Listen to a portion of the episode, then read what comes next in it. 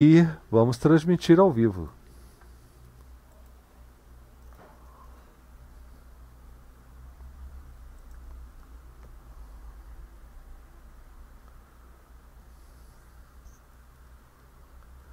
E aí, pessoal, tudo tranquilo? Já estão recebendo o nosso som e a nossa imagem? Temos três espectadores simultâneos no momento, seis marcações de gostei, bacana. Pessoal que está escutando a gente aí, está escutando e assistindo, né? A gente aí pelo, pelo Matrix e pelo Freenode, vocês já, já estão assistindo aí a live, já começou a transmissão, o som tá bacana, aquele retorninho básico, né? Vamos ver, Angélico, essa versão do YouTube DL, Leandro já está recebendo a gente por aí para a gente poder começar. Como é que tá o som? Deixa eu mandar uma mensagem lá, ó. Começamos. Como está o som? Áudio e vídeo normal. Valeu, Mazinho. Mazinho, por que, que você não está aqui com a gente conversando também no, no Jitsi? Né? Hoje a gente abriu o Jitsi para todos os membros lá das nossas comunidades, a comunidade do curso Shell, o curso Shell, curso GNU do, do, do professor Cretil, uh, do Paralivre, lá para a comunidade da XP. Estão, estão todos convidados a bater um papo aqui ao vivo hoje, que a gente vai falar sobre como e por que libertar alguém da computação proprietária? Qual é a melhor forma de abordar alguém que ainda é vítima do software proprietário, né? Eu vou abrir aqui a minha câmera para conversar com vocês, dar alguns recados e depois a gente vai cair dentro desse tema. Tem gente muito bacana aqui para conversar com vocês hoje. Tem o Cretil, que é o dono do canal, né? Fazer o quê? Ele está sempre por aqui. Tem o, o, nosso amigo Zé Roberto, lá do, do. O da Saca já entrou aqui também. O Saulo já está aqui com a gente. E, é, e, e, o link está nas nossas comunidades para quem quiser conversar pelo Jitsi também. Lembrando que o chat do YouTube é desativado de propósito, porque nós estamos utilizando a sala DebXP no Freenode e também na rede Matrix. E tem todos os links aí nas descrições, tanto do YouTube quanto da página onde eu atualmente venho divulgando as lives para que vocês que não têm ainda o, o, recurso de um, de um cliente de IRC ou então um cliente Matrix possam fazer esse acesso e conversar com a gente pela web, assim como é, não agora, né, porque isso precisa ser feito antecipadamente, é, vocês também podem utilizar o espaço dos comentários da postagem lá no site da, da, da comunidade DebXP, que é, onde, é, que é o link que eu venho divulgando já desde o início desse ano. Tá? Então, é, essas são as formas de interação que vocês têm com a gente. Quem chegou aqui também, Movie Pop, tá chegando gente. O Voitena está aqui com a gente também. É, maravilha. Eu vou dar uns recadinhos iniciais antes do tema e os recados. E para dar esses recados, primeiro eu quero agradecer demais a todos que ajudaram a propagar a campanha da participação feminina dentro do nosso mundo de TI, né? essa nossa campanha onde nós estamos é, querendo que mais mulheres saquem tudo sobre o Shell do sistema operacional GNU, o BASH.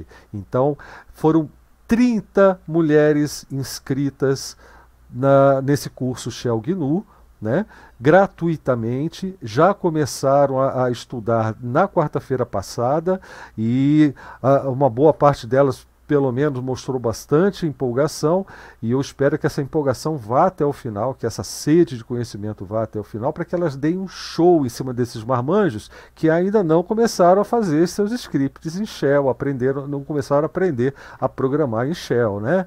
E para resolver isso, o que, que a gente tem, ó? Curso Shell GNU, deixa eu mudar aqui, ó cursos Shell GNU ainda espera por você, porque como todos sabem, esse curso ele já começou lá em janeiro, é uma produção de material enorme, nós estamos com quase 200 páginas de texto, é, 185 publicadas e, e ainda tem uma parte que eu não publiquei ainda, tem mais de 11 horas de vídeo, já está indo para 13 horas de vídeo, isso porque nós estamos ainda na aula 8 Olha só, são 20 aulas. Então, dá tempo de você chegar, participar. Só não vai ter acesso nesse, a, partir de, de é, a partir de um certo tempo, você só não vai ter acesso agora às nossas aulas de tira dúvidas ao vivo, tá? Porque elas são um, um elas são um, uma um recurso a mais que a gente oferece para quem está desde o começo ali apoiando, apostando no curso, sem ter uma linha de texto digitada, sem ter um minuto de vídeo gravado. Então, é para valorizar mesmo quem está ali empenhado, né? os nossos apoiadores e quem fez a inscrição no tempo da publicação inicial mas você ainda pode ter acesso a todo esse material e ainda ter acesso aos comentários nas aulas, porque toda aula tem uma área de comentários, e também no nosso grupo da comunidade DebXP no Telegram, para tirar suas dúvidas e fazer sua interação com a gente. E por que, que não me preocupa que você faça as perguntas lá no grupo do Telegram? Porque esse curso, apesar da gente utilizar esse mecanismo de financiamento, ou seja, o acesso antecipado, ele é mediante uma uma contribuição pré-fixada, o que acontece é que todo o conteúdo que a gente produz aqui é livre, seja em que etapa for. Ou seja, Hoje você tem acesso a esse material, mas se você quiser compartilhar a senha de acesso uh, uh, pra, com, com um amigo seu que você sabe que precisa muito, você pode ficar à vontade para isso. Você tem todas as liberdades garantidas por uma licença de documentação livre tá? e copyleft. Assim como os vídeos que são divulgados também. Então, esse material é livre. O que eu peço é apenas essa contribuição pré-fixada para que a gente consiga fazer esse trabalho, que é um trabalho monstruoso, é um trabalho enorme e toma bastante tempo e energia tá? para ser concretizado do jeito certo. Tá bom? Bom, isso é o curso Shell GNU. Outra surpresa que eu tive, para isso eu vou tentar mostrar na minha câmera miudinha aqui, mas eu acho que vai ser suficiente para vocês verem que foi, olha só que bonito, olha só que bonito aqui, ó. Pequeno Manual do Programador GNU Bash, uma versão impressa, uma tiragem extremamente limitada, foram 10 exemplares aqui, sendo que alguns são especiais, já estão reservados, e eu estou com cinco é, versões impressas da primeira, da primeira edição do curso, do, do curso não, do Pequeno Manual do Programador GNU Bash que foi lançado lá em 16 de novembro, e aqui não tem nem revisão nenhuma, ainda tem bastante erros, então ele é evidentemente uma edição histórica e limitada. E eu estou lançando hoje uma campanha. Deixa eu pegar o link aqui para vocês, ó. Eu estou aqui lançando uma campanha para que cinco pessoas que já têm o PDF possam ter acesso a, a, esse material impresso que foi feito graciosamente, com, com, com muito carinho, com, com muita gentileza pela nossa amiga que já esteve aqui conosco também, a Bárbara Tostes, que tem uma gráfica lá na cidade dela, a Impressões Bárbaras. Deixa eu mostrar aqui de novo o desktop. Aqui, ó, Impressões Bárbaras, tá? E ela fez para gente, eh, foi uma surpresa para mim essa, essa impressão. Eu fiquei super feliz, eu recebi a minha. Depois eu mostro a minha para vocês, que é um pouquinho diferente, tá? um pouquinho maior. Ela tem um papelzinho diferente, mas é para guardar de recordação mesmo, né? Muito legal. São 300 páginas, viu? São 300 páginas esse livro. Deixa eu voltar aqui agora, ó, sorteio. Aqui tem o link que eu vou mandar para vocês. Deixa eu copiar e colar aqui no Elemente e quem puder colar também em outros, é, nos outros nos, nos, nossos outros meios de comunicação, como Telegram, como no, no Twitter e tal, quem quiser fazer divulgação pode sair fazendo, tá? Para participar desse sorteio, eu, eu quis fazer algo que, que expressasse o engajamento de vocês com o nosso trabalho. Então, eu não pude fazer, não quis fazer simplesmente um sorteio. E foi por isso que, que eu optei por, por, por quatro regrinhas de participação. Primeiro, ter uma cópia do PDF do livro. Lembre-se que o livro é copyleft, tá? Ele é livre. Se você entende que é isso, você já está com uma dica aí. É, tendo a cópia do livro, você tem que localizar e escrever o primeiro parágrafo do tópico 4.10.1, tá tudo explicadinho aqui na, no link que eu mandei, tá? E, e eu quero o, o parágrafo inteiro no meu e-mail, contato arroba blauaraújo.com, e só serve esse e-mail, tá legal? Olha só, não serão aceitas outras formas de envio tá? Eu quero tudo nesse e-mail.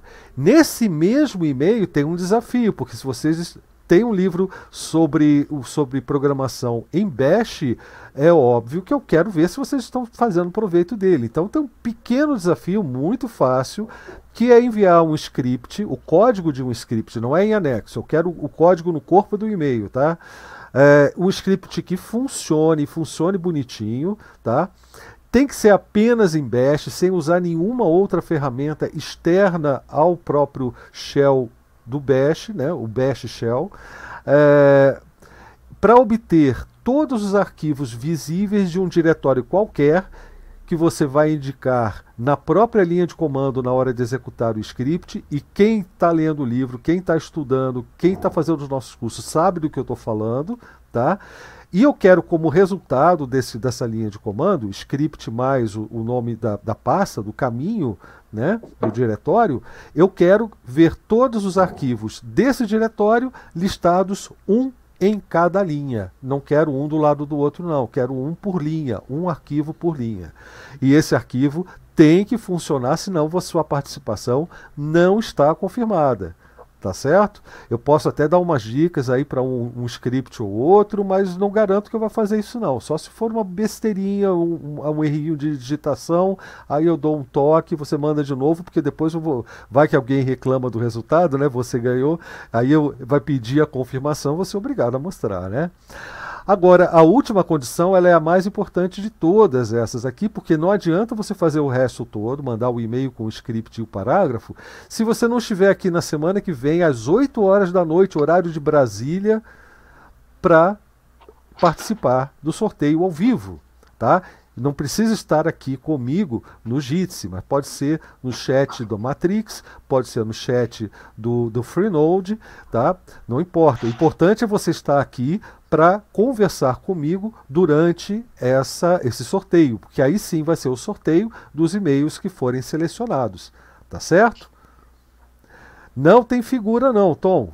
O livro não tem figura, tem exemplo.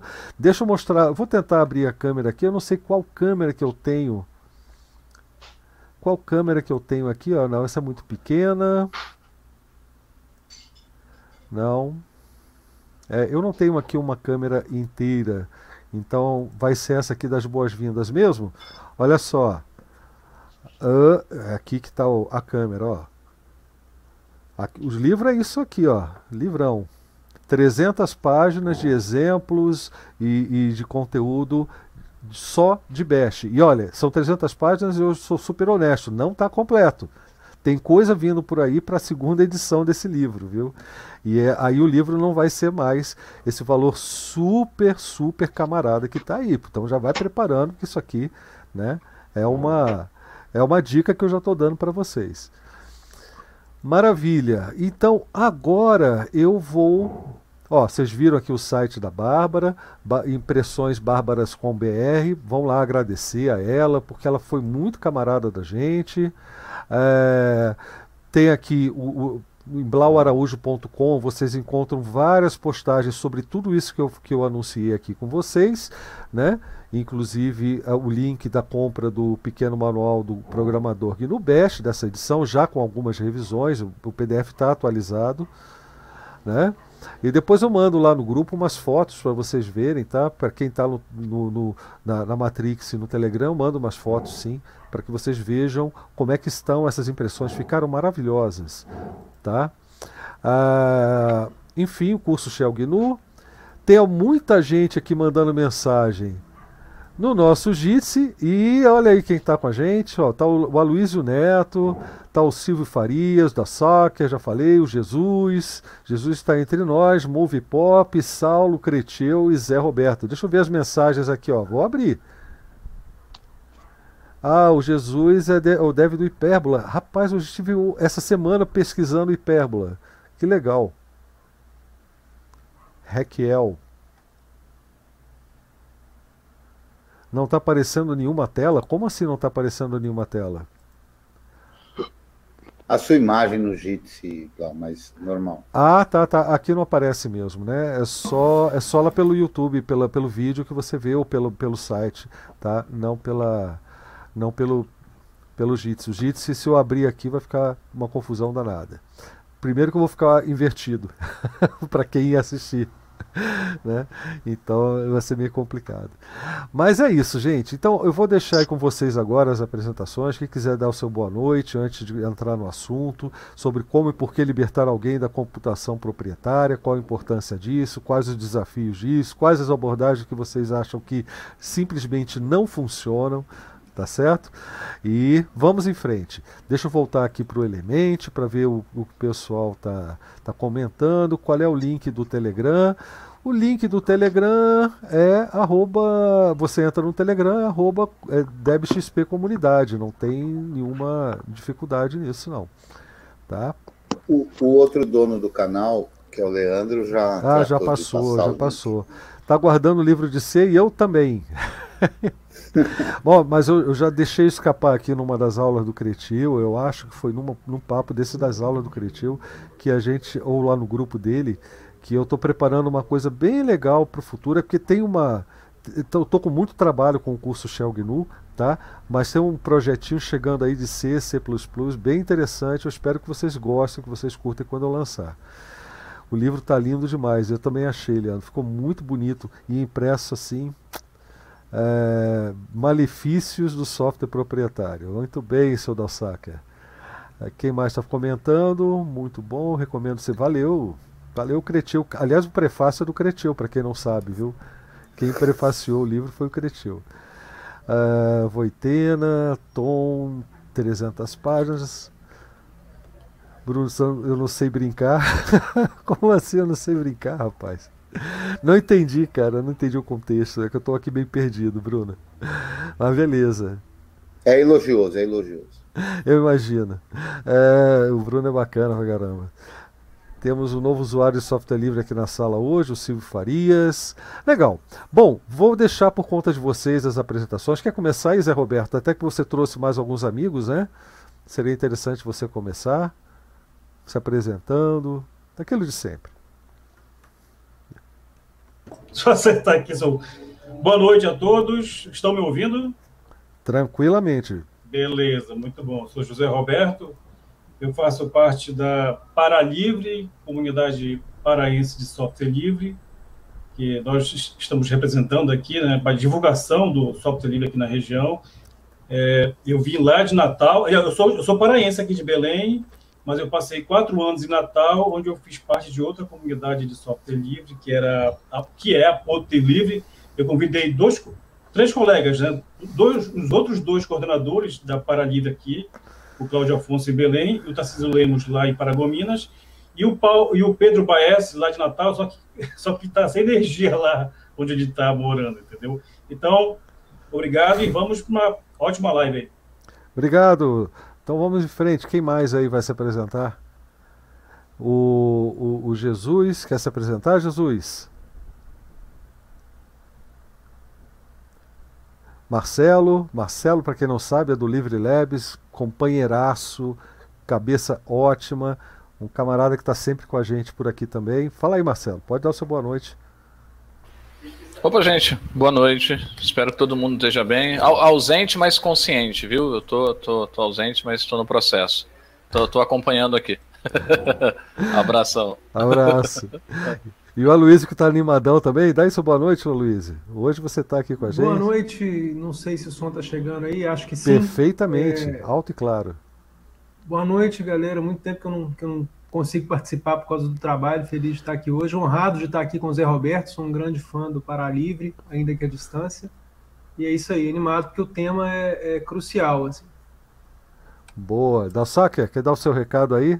Quer, faz, quer falar das comunidades do XMPP, do, da Matrix? O Dalsac, para quem não sabe, era o nosso bot favorito também. Está assumindo o papel de bot divulgador das, da, dos grupos, dos chats, né? E, e, e, ele faz um trabalho lindo. Todo dia ele pergunta para a gente assim: olha, pergunta não, ele lembra a gente. Hoje é um ótimo dia para instalar uma distribuição GNU livre. Não, não é isso mais ou menos que você faz, Dalsac? Tá baixo demais, você tá longe, cara. Não tá dando para te escutar. Câmbio. Agora subiu o som. Agora veio o som. Tá bom assim? Tá ótimo. É que às vezes tem uns fios entupidos por aqui, o tempo tá para chuva aqui no Rio Grande do Sul. Ah, e aí sim. acontece esse tipo de coisa também. Entra poeira então, no tá, fio. pessoal, então de novo, né? Mais uma segunda-feira. Hoje a, a, sala bem, bem movimentada, já tem 12 aqui. É uma falta de opção, né? O pessoal tá aqui agora, né? Mas nós estamos aí, vamos conversar um pouquinho sobre essa questão do software livre. Estou lisonjeado que tem um, um, amigo meu hoje pela primeira vez na sala, o Silvio, está tá usando o Triskel há dois meses. Eu não sei se ele está com áudio aqui, né? Até depois, se ele quiser me xingar, ele pode me xingar ao vivo aqui também, não tem problema, né? E estamos aqui, cara. Vamos ver o que, que acontece hoje aí. Maravilha. É... O Saulo quer, quer dar um oi também para o pessoal? Silvio. Fique à vontade, briguem aí pelo espaço agora. O último é o Cretinho. É, boa noite. Fala, Silvio. Tá, aqui é o Silvio Farias. Uh, boa noite a todos. Para mim também uh, é um prazer estar com vocês aí. E é a primeira vez de, de muitos convites que o meu amigo Eduardo já me fez nesse, nesses meses aí. É, meses que estiveram me, me ocupando, assim, estive é, meses de férias, né? Eu sou professor na rede estadual, então foi, foi uma correria e agora, por incrível que pareça, na, no quase reinício das aulas, as coisas vão, vão se acalmar um pouquinho agora. E aí eu pretendo participar mais com vocês, quero realmente me inteirar, eu considero muito importante esse, é, esse tema do software livre, quanto mais eu puder entender e, e trazer para outros, eu quero fazer isso. Então, para mim é uma alegria estar com vocês. Oh, valeu, Silvio. Bem-vindo. Então, quem mais? Obrigado. Quem mais? Bom, Cretinho, acho que. Ah, o Move Pop. Vai lá, Move. Olá, é, boa noite. Vocês conseguem me ouvir? Perfeitamente. Sim. Então, assim, é, fico muito contente de participar dessa, dessa live, né? E me aproximar de vocês eu tenho construído aí com a minha companheira um projeto de educação popular, né? Inclusive é o Move Pop, né? Que é um movimento de educação popular. E a ideia é, assim, que seja construído com software livre, né? Assim, eu estou tentando fazer Bacana. isso. Tá? E aí, e também, inclusive, levar essa, vamos dizer assim, a filosofia do movimento software livre, né? Do, desse movimento social, né? E Show. incentivar né, que as pessoas usem e tal, e levar essa discussão, porque parece que eu estou compreendendo agora, né, a filosofia e tudo mais, mas parece ter a ver com software que é feito para pessoas, né, e não exatamente para instituições lucrarem, né, vai ser para resolver problemas de pessoas, né, então eu acho que é uma boa pergunta para. Eu acho que é uma boa, uma boa pergunta, porque com certeza a ideia do software livre ele é feito em, vendo o lado das pessoas, né? software livre diz respeito a pessoas. Agora, o software em si, ele não é necessariamente só para uso pessoal. Na verdade, as grandes, todas as big techs do mundo usam software livre, né? E são hum. grandes corporações. Então, é, é um bom tema para a gente introduzir o assunto, né? E primeiro falando o que é o software livre. Mas qual é o seu nome, Omove? Ah, sim, desculpa. É, meu nome de fato é Victor Moreira, né? Ah, e lá no, no, grupo do, é, do Cretcheu e, e, no seu grupo tá como Faunos, né? Tem vários nomes, né? Ah, o Juca chegou aí também. Olha que legal. Então, Vitor, bem-vindo. Valeu. Bem-vindo, Juca. Chegou na hora da, dos cumprimentos. Ah, legal. O Creteu, tá na escuta aí, Creteu? Alguma instabilidade aqui que vai voltar. Achei que tava no banheiro. Ah, no, no Vanderlei. No Vanderlei. Ô, Cretil, me, me perguntaram outro dia se você é Cretil com K. Ah, eu, depois que você me perguntou isso, é que eu fui ter a triste informação do que se tratava, né? Pelo menos todo mundo sabe que Blau, se tem algum significado, é azul e acabou. Sei. É, não. É, bom, ô Juca, bem-vindo. Eu vou Sim. passar aqui pro Cretil, então, dar boa noite dele. E ele já vai introduzir o assunto, né? Que já tá meia hora de, de, de, de live só do Salamalek. Então... É, isso aí.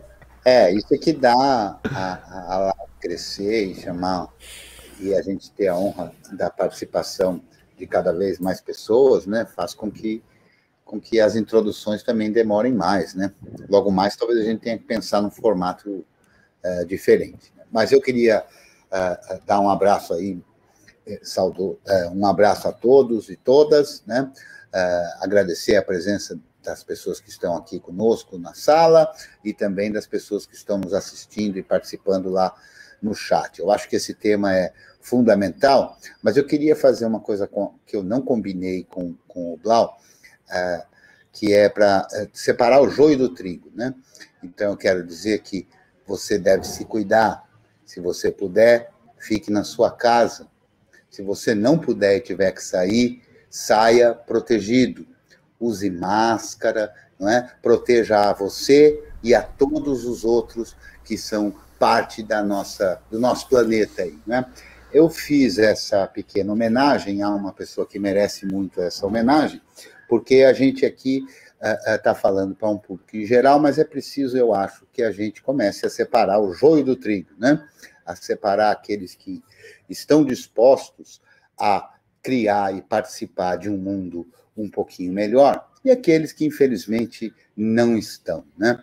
Então eu acho que essa talvez seja uma introdução no como, né? Uh, o nosso tema de hoje aqui falando sobre como e por que libertar as pessoas ou ajudarem elas irem se libertando né, da computação proprietária. Então, quando a gente fala disso, a gente está falando de vários aspectos da computação proprietária. Um deles é o uso dos softwares diretamente, o sistema operacional na máquina em que a pessoa utilize ou no celular, mas não é exclusivamente isso, é também os programas que a pessoa usa e os sites com os quais essa pessoa lida que estão repletos de computação proprietária. Né?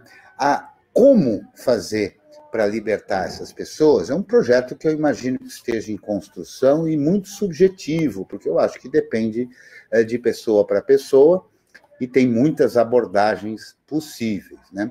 Eu considero que uma das abordagens possíveis e muito interessantes é a da conscientização, ou seja, explicar o que é o software livre, mas ao mesmo tempo, e especialmente, explicar o que, que todos nós, não só a pessoa em si, mas todos nós perdemos com o uso do software proprietário, com o uso do software não livre.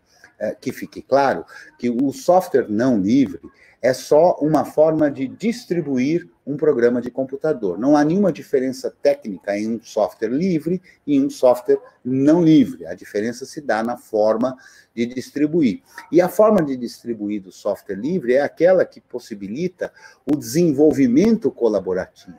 E esse desenvolvimento não, colaborativo não se resume ao desenvolvimento do software em si, mas também o desenvolvimento profissional das pessoas que têm acesso ao código. Né? Então, é evidente, o Juca, por exemplo, que é programador, eu tenho certeza que ele se beneficiou disso. Ao pegar um código de um software livre, escrito por um programador experiente e bom, não há como não aprender, aquilo é uma aula em código. E, ao mesmo tempo, escrever ou participar eh, de um projeto de software livre também possibilita que o seu trabalho seja reconhecido, né? porque não há dúvidas se você está ou não fazendo um bom trabalho, à medida que aquele que vai necessitar do seu trabalho pode ver, porque o código está lá à disposição, como é que você programa, ou seja, se você faz ou não um bom trabalho. Então, acho que todas essas formas são fundamentais para entender e para ajudar as pessoas. A gente entende e a nossa percepção com relação às pessoas que usam software privativo, software não livre, não é que elas são nossas inimigas, ao contrário. A minha percepção de quem usa ou de quem tem que usar software privativo é a de vítima, né? É uma pessoa que está amarrada por algum motivo, né, presa a esse modelo, e o nosso papel como professor e como entusiasta do software livre é ajudar essa pessoa, acolher essa pessoa, para que ela possa, na medida do possível, se libertar dessas amarras. Então, eu acho que o porquê e o como já está mais ou menos delineado, como a gente tem uma porção de gente aí, eu não vou tomar, monopolizar a palavra aqui. Boa noite e bem-vindo aos que não estavam aqui quando eu comecei a falar. Maravilha. É, alguém, alguém tem uma outra abordagem para sugerir? Porque tem gente que prefere enfatizar, e, e, e, eu acho que o Tom, ele até falou alguma coisa assim, o lado do, do que a pessoa está perdendo utilizando software proprietário. Né, quais são os malefícios, as perdas e os riscos que as pessoas que, que estão ainda sob o domínio, porque é realmente uma questão de controle, de domínio, né, é, vai desde o de domínio ideológico até, até o controle mesmo de quem pode prosperar ou não. Deixa eu botar aqui para todo mundo, né, ficar no mesmo quadrinho. Uh, e, e, ele está dizendo aqui que o primeiro passo seria conscientizar as pessoas sobre os malefícios do código que ele chama de fechado. Eu já prefiro dizer o, o, o código distribuído com uma licença que não seja livre. Entendeu? Uh, enfim, alguém tem outra abordagem que não seja essa do.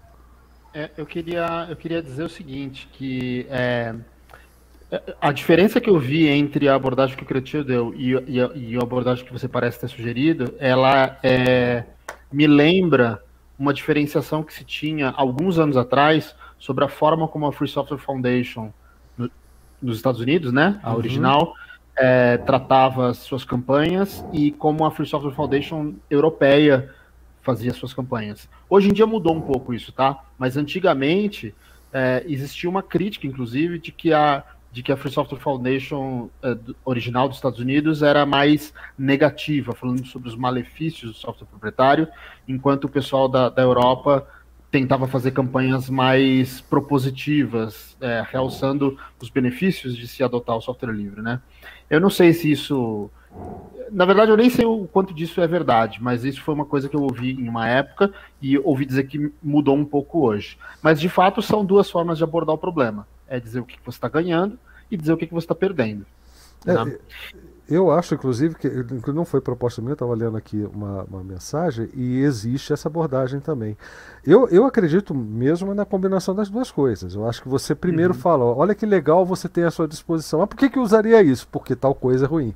Sabe, um segundo momento você até tem que chega uma hora que você tem que falar sobre os malefícios, é. né? Eu entendo, mas não eu como entendo... pá, chegar de frente assim, eu não, não vejo. Eu entendo o motivo pelo qual a campanha da Free Software Foundation nos Estados Unidos é, te, te, pelo menos teve uma época essa tendência de ser mais negativa. É, porque, na verdade, é o que motiva a existência do movimento de software livre, né? É a violência que o software proprietário faz uhum. contra os usuários que motiva a necessidade de um engajamento político das pessoas para criar um movimento é, de reação a esse ataque, entende? Então, é, é, tem gente que talvez tenha menos conhecimento sobre a política da coisa e que acha que o software livre é um movimento de ataque ao software proprietário. Não, não. É o software proprietário que é um ataque aos usuários de computador. E o software livre é um movimento de, de, de é trazer de, de reação, de trazer de volta uma realidade pacífica que existia antes. Entende? antes da existência das práticas que a gente chama de desenvolvimento e distribuição de software proprietário, existia o compartilhamento entre as pessoas que tinham acesso a computadores. Porque computadores eram um recurso escasso, que só estava disponível em grandes centros de pesquisa, em universidades. Isso. Então, por ser um, um, um, um o hard, pelo hardware ser escasso, é, o software ele era feito assim para viabilizar a existência do hardware, entendeu? Para viabilizar o funcionamento do hardware. Então não existia um modelo de exploração econômica do software baseado em escassez, baseado em subjugar os usuários. Tá? Esse modelo nasceu é, no final da década de 70, né? no final da década de 70, início da década de 80, pegou mais volume. E aí que veio justamente em 83 a criação do, do projeto GNU, a Free Software Foundation, é, é, para levantar essa bandeira de ó, isso aqui é ruim. Então é natural que, que a campanha tenha, tenha sido muito ó, isso é ruim, isso é ruim, isso é ruim. Porque de fato, isso é ruim. Isso, a gente não tinha isso e agora algo ruim aconteceu e a gente precisa combater, combater essa, essa coisa ruim, entende? Então. Não, isso agora, historicamente. Acho... Desculpa, pode falar, Cristiano. É, o que eu acho é que talvez uh, nós, de certa forma, em algum momento, talvez possamos ser mal interpretados, uh, mas que ultimamente eu acho que isso também está mudando, que é o aspecto de percepção do usuário que usa software privativo como a vítima e não como o inimigo, né? Porque em muitas circunstâncias, pela efusividade que o movimento apresenta, falando sobre uh, os lobbies proprietários e o software não livre, passar uma ideia de que a pessoa então está uh, numa situação que não é a de vítima, né? Mas a de algoz. Então é isso que eu acho que tem que ser uh, mudado, fundamentalmente trazendo com o acolhimento para que essa mudança seja gradativa consciente e, e, e firme para que se torne perene, né? E caracterizar como inimigo pode, pode ser uma estratégia dos próprios interesses do software proprietário que as pessoas briguem entre si, entendeu? O que o Leandro comentou aqui agora que eu tava te... que eu ia comentar quando eu interrompi sem querer o Cretil, que é o seguinte, muita gente acha que o desenvolvimento de software começou com software proprietário, né? Que e ao mesmo tempo que o pessoal fala que o evangelismo não funciona, as empresas de software proprietário evangelizam todos os dias. Elas pregam as verdades neoliberais dela lá, de, de, do Deus mercado e seja lá o que for, o tempo todo sem que você perceba, porque para você aquilo ali já virou o normal, já virou o senso comum. É, faz sentido, é lógico, sabe, é normal, é natural isso, né? E, e não há questionamento, não há crítica em relação a isso, né? É uma coisa muito engraçada. É, e, e, é, e, é, fato, as empresas de software proprietário evangelizam todos os dias, inclusive nos lobbies feitos nos órgãos públicos, né? É, e, e, e, esse, esse era o comentário que eu ia fazer, porque a, a questão do, de você ter um, uma ação mais forte, eu acho que essa ação tem que ser muito forte na direção, como a gente costuma falar aqui, tem que ser forte e radical, na direção da raiz, sabe? Da raiz do problema. O usuário é, ele, ele é inclusive levado a certas, a certos posicionamentos, certas reações que a gente vê com muita frequência. Por exemplo, ele achar que a gente falar, olha, você tem um software livre aqui e tal, ele funciona dessa forma, e, e mesmo que a sua, a sua abordagem seja positiva, é muito comum ele entrar numa defensiva e sair, mas não, você está dizendo que eu, tô, eu, sou obrigado a isso, eu sou obrigado, você está me obrigando a usar software livre, você está me impondo isso aí como sendo verdade. Né? E, enquanto que na verdade é o oposto. né? A gente está desobrigando a pessoa a utilizar a solução que veio pronta para ele, que é gratuita só na aparência, que, que, que tem o ar de que todo mundo usa, que tem aquela desculpinha do é o mercado que exige isso. Isso tudo é, é mentira, o tempo todo é mentira. Eu queria ouvir a opinião do, do, do Zé Roberto. Está aqui com a gente ainda, Zé? Zé Roberto, tá FK. Marcelo, tá por aí também, Marcelo? Qual é a sua abordagem? Oi, tô, que... tô, por aqui.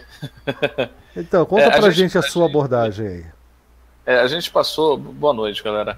É, para o pessoal que, que não, não me conhece, eu trabalho aqui em Fortaleza num centro cultural, é o CCBJ, Centro Cultural Bom Jardim. É, depois procurem, é interessante. E é um centro cultural de periferia, é um grande centro cultural de periferia.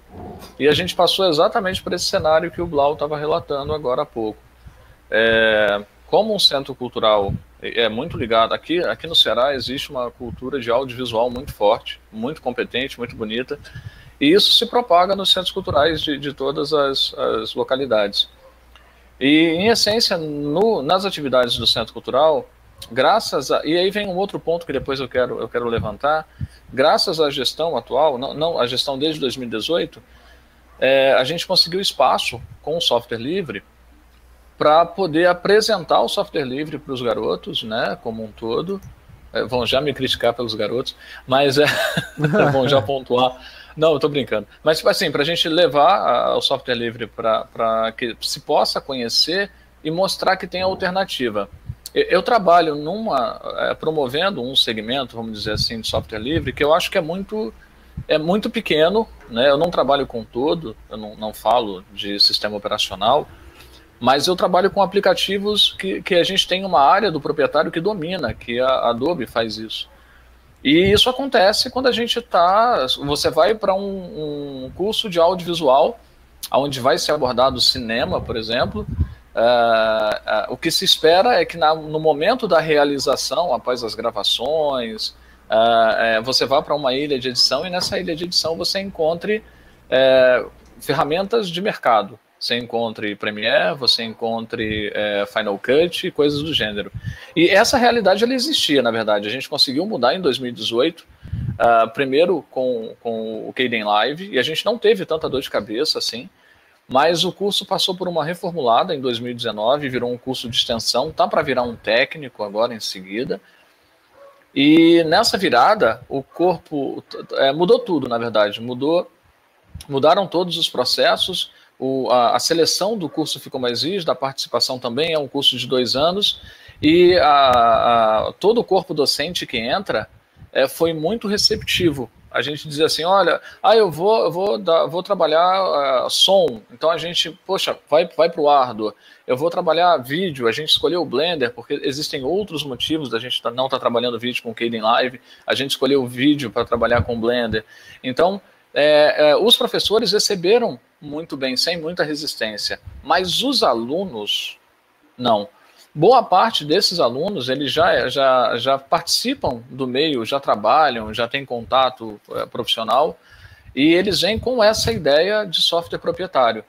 Então, na, na última, na, na, o último grande problema que a gente teve foi exatamente no curso de edição, aonde a gente avisou, olha, o software que vai ser utilizado vai ser o Blender, uh, para edição de vídeos.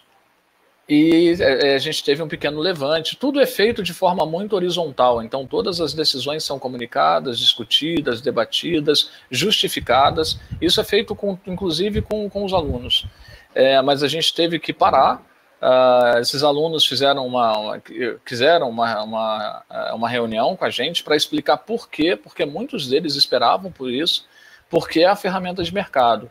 Então, é, é, a gente explicou, justificou, a gente conseguiu é, é realizar utilizando o Blender como ferramenta, é, inclusive com professores é, que são do mercado, que utilizam outras ferramentas no seu dia a dia, foram muito generosos nessa questão.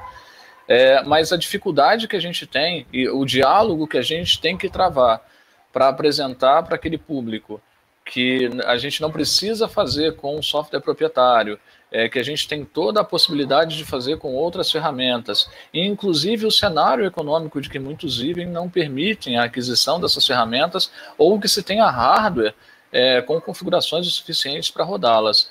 E a, a, gente justifica tudo isso, mas a, a, eles saem em defesa do software proprietário, é, alegando mercado, alegando uma série de outras coisas. A acolhida é, passou, foi bem aceita, a gente conseguiu realizar, o curso está entrando na finalização, a gente tem resultados disso, a gente tem produtos feitos com, com software livre, mas é, é bem desgastante essa questão de você. É, o, o, as pessoas afetadas pelo proprietário defendem o proprietário com muito afinco. Então, quando você chega para alunos que esperam ter, durante esse processo de formação, contato, onde eles não, não, eles não percebem é, que não é a ferramenta, né? não é a ferramenta que vai fazer diferença. Eles esperam pela ferramenta, mas não é a ferramenta que vai fazer diferença. É, é para eles que não têm essa noção, tem, o choque é muito grande. E a gente não está falando de alunos de cursos Uh, mais básicos. Não, todo, praticamente toda a galera envolvida é, é, trabalhava na área ou já tinha alguma experiência e foi bem complicado, mas a gente conseguiu realizar tá? Então, assim, levar. Só, agora, e aí entra o ponto que eu quero. Eu contei uma história gigante, gente, eu falo pra caramba. Aí, uh, um, um, outro ponto que eu quero levantar é que a gente só conseguiu fazer isso no centro cultural e que isso tem um alcance, está tendo reflexos em outros locais, Porque a gente teve apoio da gestão. Então, aí falando de ou de uma empresa ou falando de uma gestão pública, se você não tem apoio da gestão, liberdade e confiança para poder executar esse tipo de ação, a gente não conseguiria. A formação, o pessoal da formação se mostrou super receptivo, apoiou a proposta, a gente está levando outras propostas nesse sentido, mas a gestão em si é que abriu espaço e comprou a ideia do software livre, e é com muito orgulho que a gente, hoje, a gente pode dizer que é, o CCBJ é o único é, centro cultural é, de Fortaleza com um curso de extensão e com realização é, única e exclusivamente com software livre uh, na, na, sua grade de software. Oh, bacana, Marcelo. Será que o Zé Roberto já voltou? Para ele também mostrar, contar para a gente qual é a abordagem dele quando ele passa a, a, a ideia do software livre para outras pessoas? Está com a gente aí, Zé? Opa, ah, aqui, mas dá, dá para ir. Maravilha. Olha, o que o, o, que o Marcelo falou é interessante, porque é, um ponto fala assim mercado, mas também tem educação, né? É, é importante abordagem do software livre dentro das instituições de ensino. Pode ser curso técnico, pode ser superior, até pós. Né? É, existem diversas instituições, mesmo as públicas, que às vezes não utilizam software livre na grade lá. Tá certo? Esse é, é um ponto que deve ser levado em, em questão. Né? Ah, ah, o ensino de tecnologia, tecnologias livres e instituições de ensino de cursos de tecnologia. É, eu, eu, inclusive, eu acho que se, se o sistema de ensino né, fosse realmente aquilo que diz ser o sistema de ensino, né, seja ele público ou não, é, é, fosse isso que, que, que, a palavra diz, deveria ser o, o ponto de partida para a adoção e para o incentivo do uso do software livre, né? porque essa história de mercado né, esse, esse, esse, fantasma aí que todo mundo é, quando não tem mais argumentos já coloca, ah, mas o mercado pede isso. É, esse mercado não existe e, e, é algo que é na verdade é formado por hábitos de uso, hábitos e, e opções de, de empresas é, é, individualmente que acabam virando criando essa lenda de que é um padrão de mercado. E, e as, na educação saem os futuros empresários, os futuros profissionais que vão utilizar as ferramentas e vão estabelecer o que se chama de padrão de mercado. Então é, é, é aí que você constrói né, essa, essa, a base para o uso do software livre em, em ampla escala, seja para computação pessoal ou profissional. Dá na mesma, o software livre é tão profissional quanto o, o, software proprietário. A questão, inclusive, que eu coloco aqui já faz algum tempo é que não existe, na verdade, uma ferramenta profissional. Tem o profissional que usa a ferramenta, não é verdade? E isso precisa ser também trabalhado, incentivado, é, é, enfim. Agora, tem duas é, é, presenças femininas aqui, Marcelo, só um minutinho que eu oh, tenho que registrar ah, que, que estamos com a Virgínia aqui com a gente e com a, a deixa eu pegar, Lívia. Tá? Vocês duas também querendo manifestar aí a sua abordagem, as suas opiniões, vocês estão, é, vocês mandam, tá? Não tem que ficar pedindo permissão não, vão logo e gritam, só não usa o chat que eu não vou poder ler, tá? Quem pode ler todo mundo que está aqui na sala, menos eu, tá certo?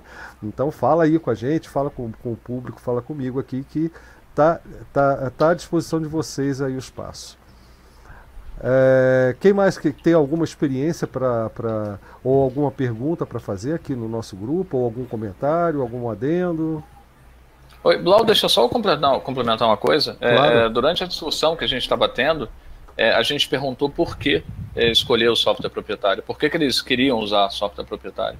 Né? E uma parcela grande ficou, ficou no uma parcela grande não respondeu. Alguns se posicionaram, tá? Mas uma boa parte não soube a, desculpa foi mercado. Então, assim, muitos desses usuários que defendem software proprietário, é, é, eles não sabem por que estão defendendo. É, é, exatamente o que você falou: é o hábito, é o conhecer, é a imposição de mercado, e uma imposição que existe de fato em algumas áreas, mas que acaba sendo perpetuada pelo, pela própria submissão daquele grupo de usuários em relação Exato. a esse tipo de imposição tá bom? Opa. Aí eu pergunto para vocês, é, hoje eu, eu, li um argumento, acho que passou foi até o Cretil, do tipo, olha, não, não tem espaço para os dois, né? Afinal de contas, o software proprietário gerou milhões, gera milhões de empregos. que história é essa de gerar milhões de empregos? Que essa para mim foi esse foi o argumento mais original que eu vi nos últimos dias. Alguém pode me explicar o que é isso, Cretil mesmo quer comentar? O Aloysio queria falar, fala aí. Ah, desculpa, eu não estou vendo, cara.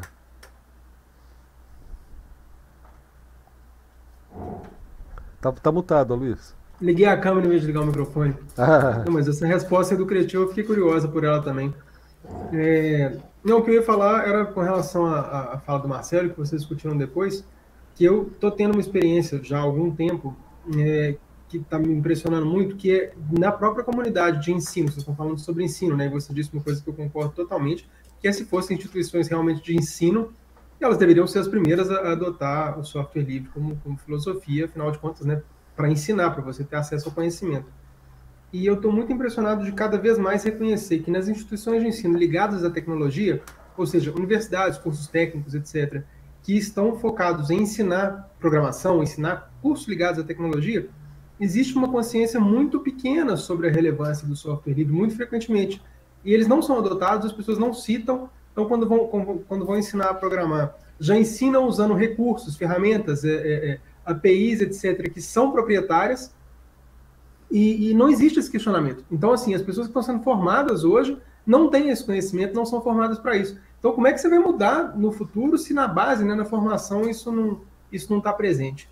Então, eu acho isso muito crítico e muito preocupante e me questiono como solucionar isso. Eu estou atualmente é, trabalhando como professor numa instituição de ensino federal Estou tentando trazer um software livre tanto como material de, de estudo quanto como ferramentas durante né, esse período de, de, de ensino à distância e estou conseguindo alguns sucessos, mas é o que acho que foi o que o Marcelo falou, que sem o apoio institucional isso é muito complicado. E conquistar esse apoio institucional às vezes é muito difícil. Então a gente vai, eu estava vendo uma frase da Grace Hopper que é, é muito é uma frase perigosa, mas assim é muito mais fácil pedir desculpas do que pedir permissão. Então, assim, a gente tem que ir fazendo um pouco também e vendo o que, que acontece, porque senão você acaba ficando refém dos, dos Googles e WhatsApps da vida para poder dar aula, que é uma coisa muito absurda. Então, Luiz, para completar só, o que. O só um pouquinho, Cretil, eu vou pedir para eu perguntar aqui para o Adfeno e para o Juca se eles podem aguardar a, a resposta, a sua resposta para falar. Só me lembrem, né? E outra, não fica usando essa mãozinha aqui que eu não vejo. Berra aí, eu quero falar. tá certo? Só para complementar, eu tenho usado há anos já uma abordagem, especialmente nos eventos que, que participei como os FLISOIs, né, e eles ocorreram muitos deles em instituições, sejam públicas, sejam privadas, que é um aspecto que eu acho que o Marcelo, por exemplo, deve ter enfrentado e pode passar por ele, uh, uh, que é o seguinte: se a gente ensina edição de vídeo, a gente pode ensinar edição de vídeo, por exemplo, usando o Blender, mas isso não vai fazer da pessoa incapaz, muito ao contrário, de fazer edição de vídeo usando em outro usando outro programa que eventualmente ela encontre no mercado de trabalho. Né? A gente pode usar o software livre na escola, não com o mesmo modelo, ou seja, imaginando que é aquilo que vai ser encontrado. Até porque a escola é de formação intelectual. A escola não é o tal do treinamento. Né? Num treinamento é que tem esse aspecto. Né? Então, eu vou fazer um treinamento em edição de textos. Aí eu uso exatamente o mesmo software que eu for usar num determinado trabalho. Mas quando a gente fala em formação, a formação ela pode ser feita em, em qualquer lugar. E eu acho que um outro aspecto que é muito importante, mas que, por exemplo, nos fez, é, num, acho que em 2011, não, não lembro ao certo, é, nos impediu de eh, de fazer o evento FreeSol numa faculdade de tecnologia aqui em São Paulo, que é a percepção, aí no caso com relação ao ensino público, que quando no ensino público se usa uma ferramenta proprietária, essas ferramentas proprietárias são bastante caras, né, sob o ponto de vista do pagamento da licença. Então, a instituição pública ela termina por estimular o uso de cópias ilegais, porque mesmo que, que por benesse, né, o fabricante forneça licenças para aqueles usuários que são alunos da instituição, o irmão do usuário, a irmã do usuário, o vizinho do usuário, o primo do usuário não é. Então, o que acaba acontecendo é que a instituição pública fomenta o uso do que eles mesmos chamam de pirataria, né? o que é o uso da cópia ilegal. Então, acho que esses dois aspectos também são importantes. É, é, Cretil, só, só, complementando, assim, e a gente esquece de uma coisa, como você falou de escola, né? E, a gente, e eu estou falando de uma escola de cultura e artes, é, a, gente, a gente acaba esquecendo, por essa temática do mercado, a, a, o espaço da experimentação. Quer dizer, você tem, não, você não precisa estar vinculado, como você bem disse, à ferramenta. É, a gente tem, a escola é o local de você experimentar, de você criar, de você fazer algo diferente e de você ter é, resultados que muitas vezes podem ser mais enriquecedores do que esse, esse resultado que a gente já vem é, vendo e que é meio que pré-fabricado, né, e esperado por todo mundo. É isso aí. Eu queria passar o Adfeno, queria comentar alguma coisa, ele levantou a mãozinha, acho que primeiro. Vamos lá, tá? Pode falar. Aliás, tem um, é, um, comentário seu aqui também que eu, que eu deixei passar. Já rolou tanto comentário, ó, tá bombando lá o papo na, lá na, na rede Matrix. E só para registrar, dessa vez é sobre a live, viu? Que interessante. A outra foi sobre o, o YouTube DL, essa é sobre a live mesmo. Vai lá, Difena. É, enfim. É, fazendo um adendo aqui, né? O, essa questão de é, como colocar isso em prática nas escolas, né? Se puder aumentar um pouquinho é... o microfone, eu agradeço, cara. Ah, ok.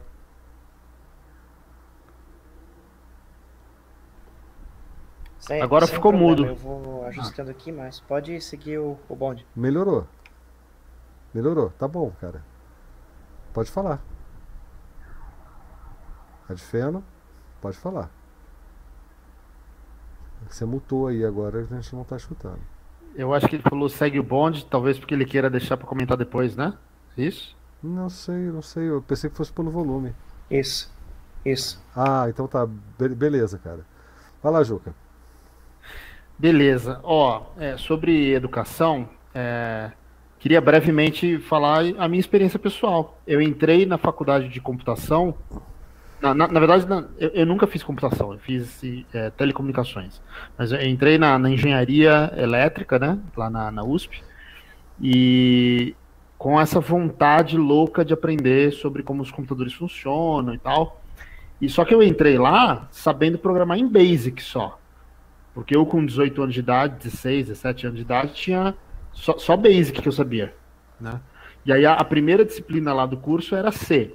Então eu já sabia que C era importante, mas eu não tinha ainda me dado o trabalho de, de estudar C. Mas beleza, comecei a aprender o C lá na, na, na introdução e tinha uma, uma vontade muito louca assim de, de, de aprender mais e tal. E teve um amigo meu que falou, cara, se você quiser estudar programação, aprender as coisas de tecnologia, computação, vai ver software livre. Isso foi, foi, o Leandro Lameiro que me falou. O Leandro Lameiro foi quem me trouxe para o software livre. Na verdade, antes dele teve o Eduardo Maçã. Só que o Eduardo Maçã foi na época do colegial, que ele trabalhava lá no, no colégio, e ele foi a primeira pessoa que me mostrou um, um, uma tela do, do computador rodando no GNU Linux, ele estava rodando um Gnome, ele falou, tá vendo, você pode mudar o software para se adaptar às suas necessidades. E eu, naquela época, no colegial, eu não, eu não tinha noção, tá ligado? Então eu falei assim, mas, como assim? Ele, não, tá vendo esse botão aqui? Se você quisesse colocar ele de outra cor, se você quisesse fazer esse botão ficar cor de rosa, você pode. E aí eu, eu, eu achei um, um, exemplo sem sentido, sabe? Não, não me convenceu. Mas enfim, na faculdade que eu fui sentir na pele essa questão de, pô, eu quero aprender como as coisas funcionam, e esse segundo amigo que me colocou em contato com, com o software livre foi mais enfático. Ele me deu o argumento mais convincente, que é, se você quer aprender, é aqui que você vai ver, porque o software livre é uma biblioteca. É como se fosse uma biblioteca gigantesca de exemplos do, do cotidiano, da vida real, softwares reais, entende? Não, não códigos de exemplo, didáticos mais simplificados, sabe? Não, você vai ver os negócios mais cabeludo, mas que são feitos para funcionar no dia a dia das pessoas para valer.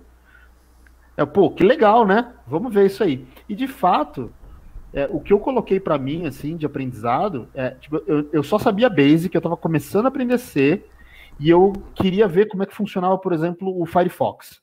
E aí eu baixei o código-fonte do Firefox, comecei a olhar lá os códigos-fontes, e é um negócio muito complicado. Por quê? Para quem só sabia Basic, que estava começando a aprender C, e ter um código-fonte de um browser inteiro com zilhões de linhas de código escritas em C++, é, era, era muito além da, da minha capacidade naquele momento, entendeu?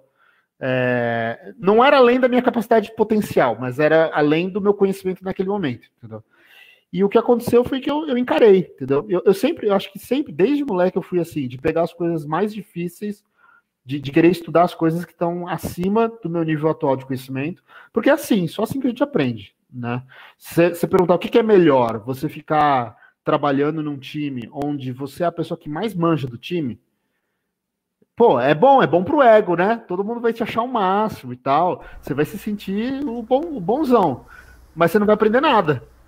Ou se você tiver numa equipe que, que tem gente que, que pelo menos tem alguém que manja bem mais que você. Pô, é claro que é melhor, porque essa pessoa vai te ensinar um monte de coisa, entendeu? Então essas pessoas para mim foram o Ricardo Bittencourt, lá no, na, na USP, no, no, laboratório lá que eu estava fazendo estágio. O Ricardo Bittencourt foi um cara que serviu essa função de, de me ajudar demais. O, o Lucas Real também, que já tinha. O cara tinha patch no kernel, o cara fazia várias coisas muito mais avançadas. E, e eu, nossa, quando eu conheci essa galera, eu grudei neles, entendeu? Cheguei a ser chato até de, de grudar nesses caras, porque para aprender, entendeu? Então eu acho que é, o software livre tem, tem esse, do, do, ponto de vista daquela, daquela argumentação das coisas boas do software livre, as coisas boas do software livre é tipo botar em contato com gente excepcional em, em competência. Pessoas, pessoas que manjam muito e estão ali para conversar, entendeu? E essa live claro. é uma prova disso, ó, o Juca aqui com a gente, o Creteu, o Marcelo. É, mas claro que não, não é para formar um desenvolvedores, mas é mas botando um em contato porém. com gente que manja, né? Tem um porém. Tem pessoas excepcionais de nível técnico. O porém é que também tem muita gente escrota, entendeu? Então ah, é, é, é. É, é, o nível técnico e o nível humano, assim, de, de, tratamento respeitoso com as pessoas, não andam de mãos juntas necessariamente, entendeu?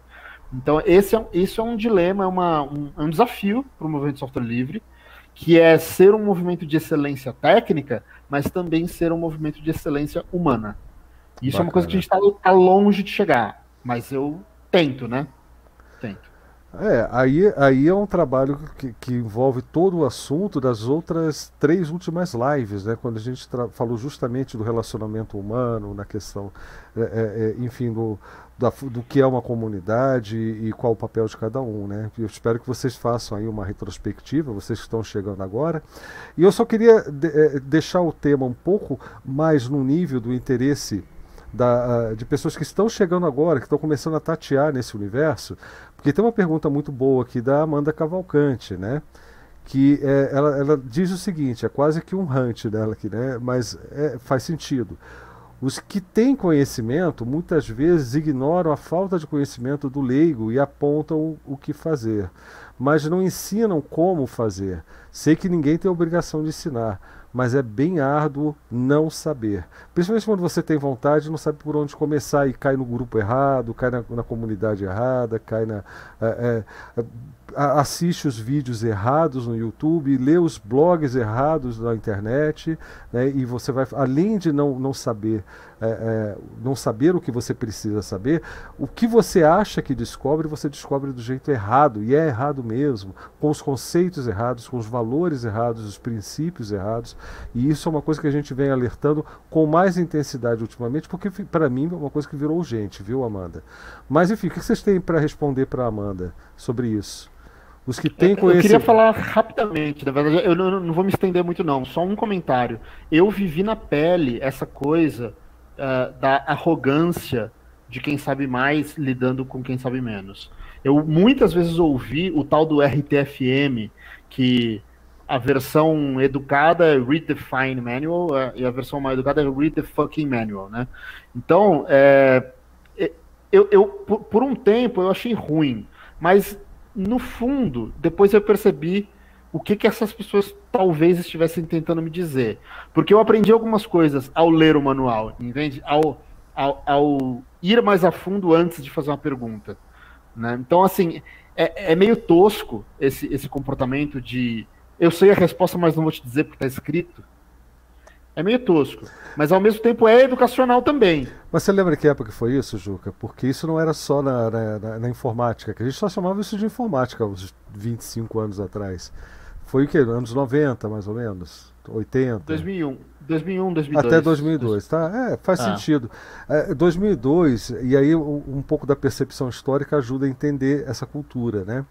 É, com, com, o surgimento, das, principalmente dos e-mails, da, das listas de e-mail, a, a, comunicação era mais demorada, o máximo que você tinha em termos de agilidade era o IRC. Né?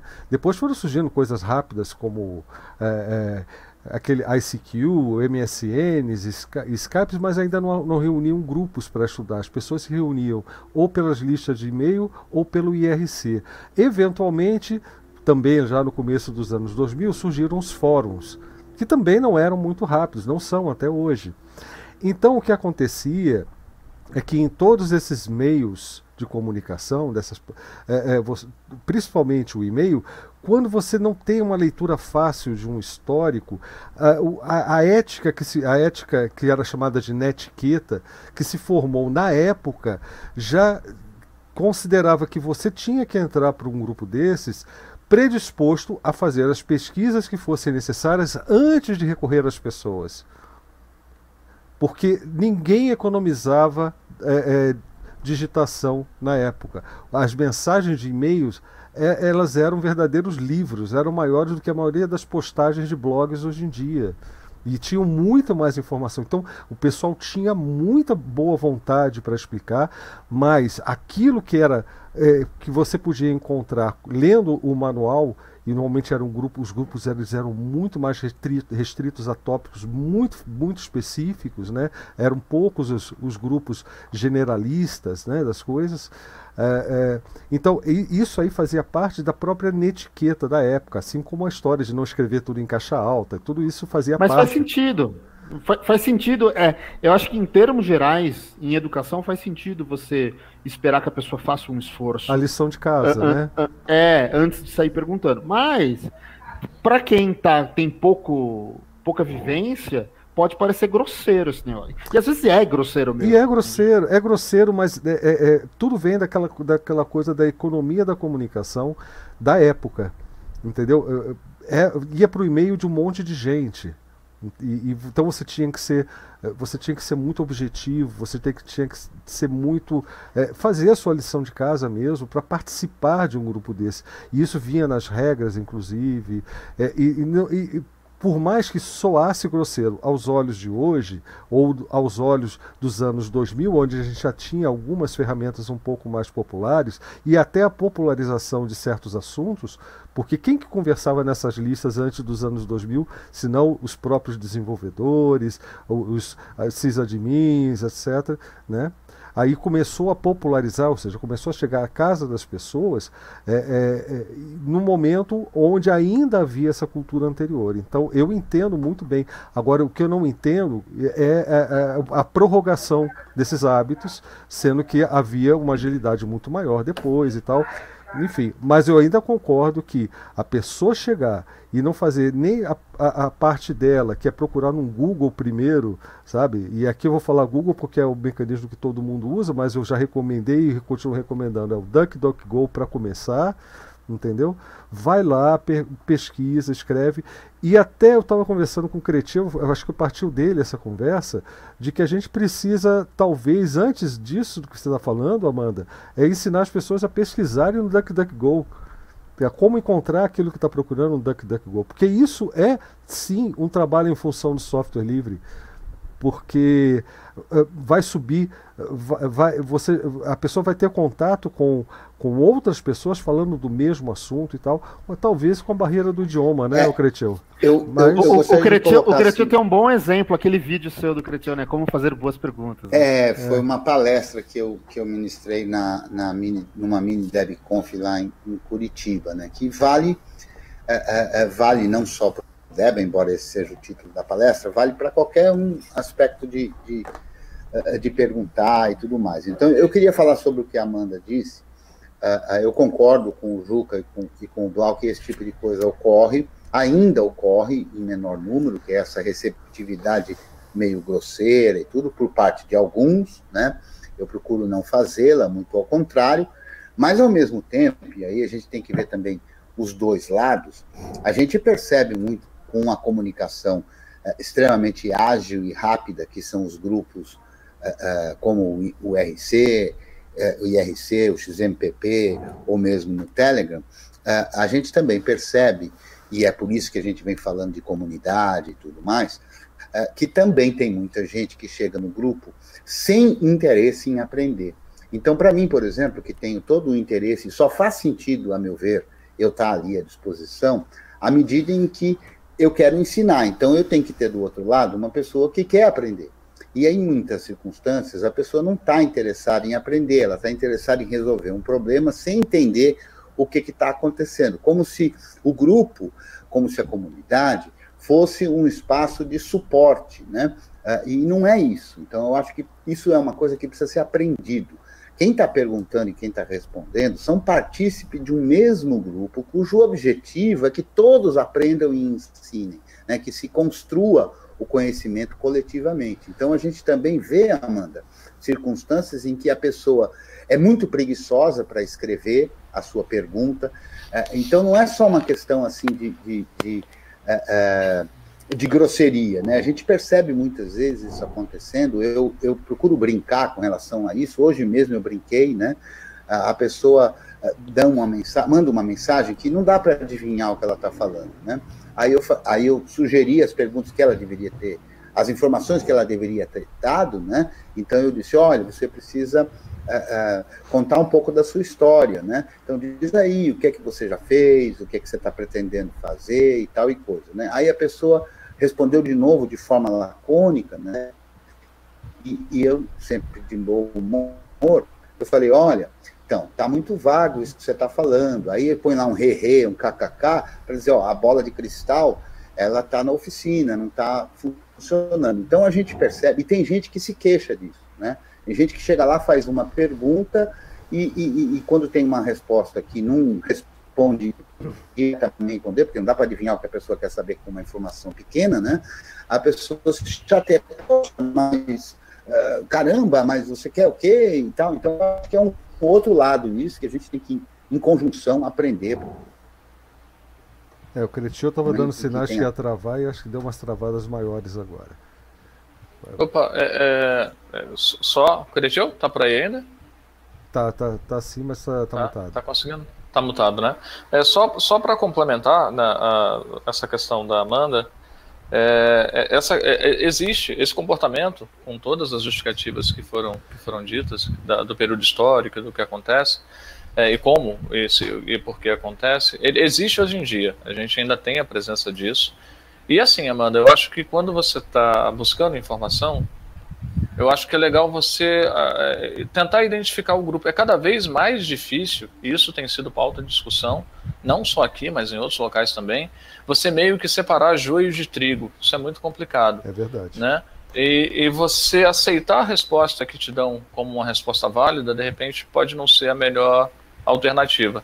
Então eu acho que antes até de você fazer a tua pergunta no grupo, é, é, dá uma olhada nesse grupo em si, ver a qualidade das postagens desse grupo, a qualidade das, das respostas, por mais que você não conheça tecnicamente a resposta, mas você, é, como todos nós, consegue identificar boa educação, uh, gentileza, uh, uma troca legítima de informação que pode acontecer entre os grupos. Então, é, é, no, no, grupo, né? Então, eu acho que isso é, é, tem, tem que ser o teu primeiro nível de, de pesquisa. Vale a pena estar tá no meio dessas pessoas que eu estou me colocando agora? A partir disso, aí você olha a parte técnica, tá?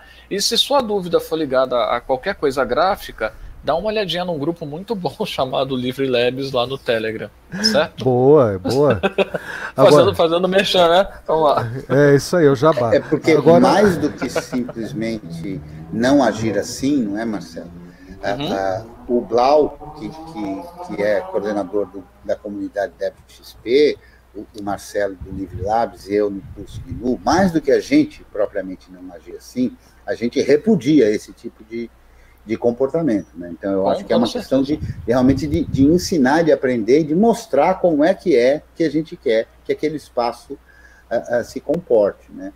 Porque a agressividade sem razão de ser não tem, não, não tem sentido, né? Então, eu acho que isso é uma aprendizagem como outra qualquer. Né? Agora, tem uma coisa engraçada sobre isso, que é o seguinte: é, é isso que eu falei para você, Juca, da, da, da, do que era nos anos 90 e tal, como era essa comunicação em, em mailing list principalmente. E, e isso gerou a, o surgimento dos mitos, né? daqueles grandes, grandes é, é sabedores de técnica que eram perfeitos escrotos, mas que tinham um conhecimento enorme e, e, é uma tendência engraçada que, que o, o, as gerações posteriores tendem a imitar os hábitos, às vezes, de alguns, eh, confundindo a genialidade dele técnica com, a, com o, o, lado escroto da pessoa. Então, é, o que leva a gente, às vezes, a ter que dizer coisas: olha, se você não tem conhecimento técnico e está só copiando a escrotice do outro lá que tem conhecimento técnico, você só está sendo escroto, você não está ganhando nada, não está ensinando nada para ninguém com isso. Então, você só está repetindo um mau hábito. Só isso. Você você fala mito, me dá um arrepio, assim. É, mas é para dar arrepio mesmo, porque, por exemplo, é, é, as mitadas que a gente tinha nos anos 90 eram bem características dessas mitadas de hoje também, viu? Mas eu imagino que você esteja se referindo ao Linus Torvalds, né? Um deles, né? Um deles. Um deles. Até porque eu, eu, frequentava listas de outros assuntos e tinha sempre essa figura, né? Que dava. Eu queria, eu, eu queria Na colocar época a gente chamava de bandeira, tá? a gente não chamava de mito, é dar é. uma bandeirada. É, eu queria colocar a seguinte sugestão: é, se você ignora as mãozinhas, é, a gente podia modificar o software para a mãozinha ficar menor, maior, né? é software livre, né? Não, porque aqui é, você fala, eu estou ignorando, na verdade, é só o chat. Então. Não, mas, é, mas o íconezinho da mãozinha é muito pequenininho mesmo, é difícil de ver. Ele só fica ele, branco, ele não mantém a, a, o, o pop-up. Ele, devia ficar, ele devia ficar grandão, assim, uma, uma bolinha maior, assim, para ficar mais visível. É, o Cretil, por exemplo, clicou agora e apareceu rapidinho um pop-up assim. Cretil quer falar. Às vezes eu vejo de canto de olho que teve isso, mas é em segundos. É, é menos é. de dois segundos ou três segundos já fecha esse pop-up. E eu não vejo quem pediu, aí fica para depois mesmo. Por isso tem que ser no grito aqui, né, Cristian? É, eu, eu, eu acho que a gente tem que organizar. É, é muito educado quando alguém levanta a mão para falar, né? É que, enfim, vamos lá. Tem, né? um jeito, tem um jeito prático, que eu não sei se todo mundo tá afim de fazer, mas o jeito prático é abrir a câmera na hora de querer falar, entendeu? É. Chamar mais atenção, né? é que pode ser que tenha gente que não queira abrir a câmera, eu respeito isso. Também. E eu tô vendo que o Zé Roberto saiu, não sei se ele mandou alguma mensagem se despedindo. E, e por falar em mensagens aqui do nosso chat, tem alguma pergunta rolando? Porque tem aqui a Lívia, tem a, a Virgínia, é, e elas são bastante. É, são bastante ativas aí nas conversas, né? Hoje elas não abriram o microfone. Não, é, o Zé Roberto disse que saiu sim, e tem uma sugestão interessante do, Ju, do, do Júlio Juca, que é mudar a cor da janela, né, para uma outra cor, para chamar bastante atenção. Também é, também é possível. Ah, interessante. Jesus quer falar um pouco com a gente aí? Você só só está com o microfone fechado hoje. É, quem mais que está aqui com a gente que quer comentar alguma coisa? Luísio. Ó, oh, o Jesus gosta, gostaria de falar. tá vendo? Pode falar, Jesus, fica à vontade. A Lívia também gostaria de falar. Agora todo mundo quer falar. Ah, fica um íconezinho aqui com a mãozinha de quem pediu para falar por último. É disso que eu tô falando.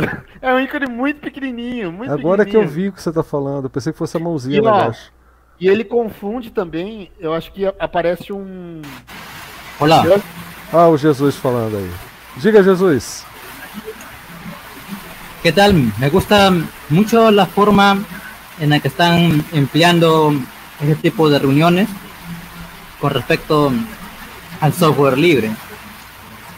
Cabe mencionar también que se debería de ayudar a los más novatos para que puedan comprender las cosas más básicas. Y también he estado escuchando de manera muy atenta que hay también novatos que a veces les cuesta un poco leerse los manuales, pero no hay que ser tan duros con ellos en el momento de enseñarles.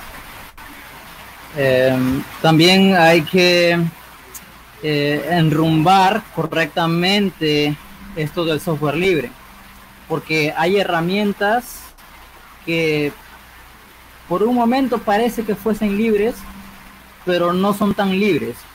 Como por ejemplo, em, utilizar Telegram, YouTube. Entonces, sabemos nosotros que no son herramientas libres.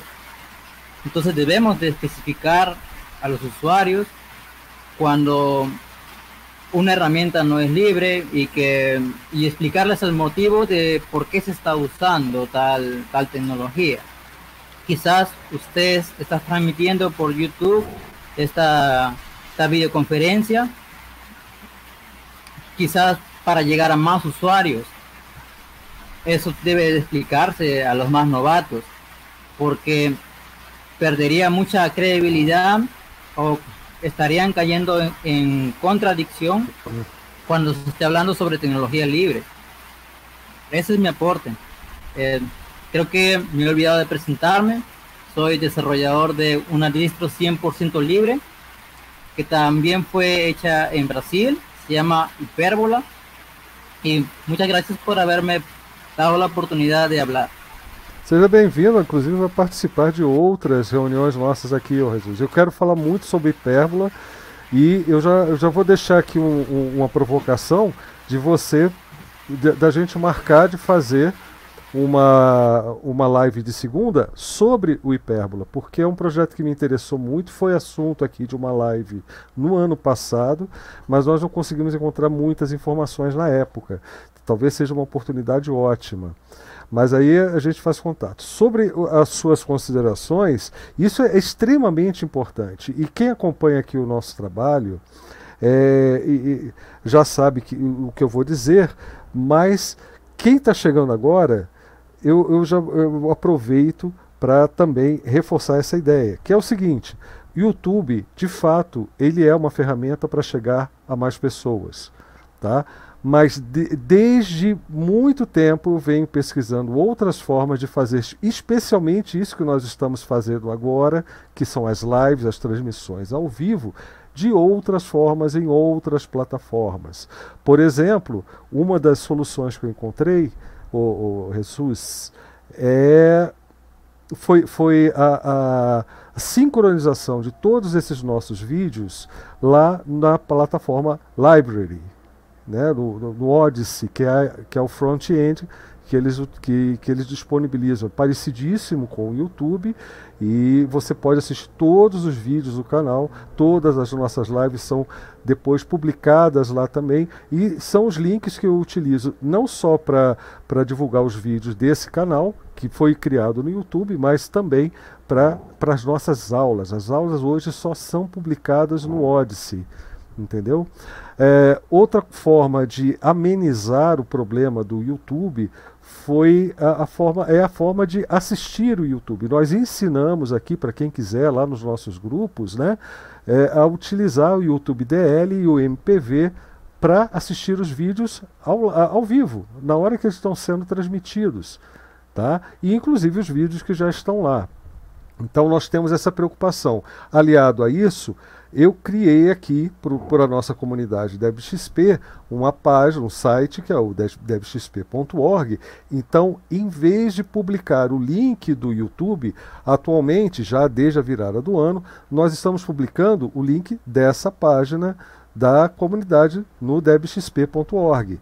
Então ali você vai ver um vídeo embutido do YouTube, mas você não precisa ter conta no YouTube para acessar e nem precisa ficar na página. Você vai lá e, e, e, e, pega o endereço e assiste pelo seu MPV com o YouTube DL, essa coisa toda.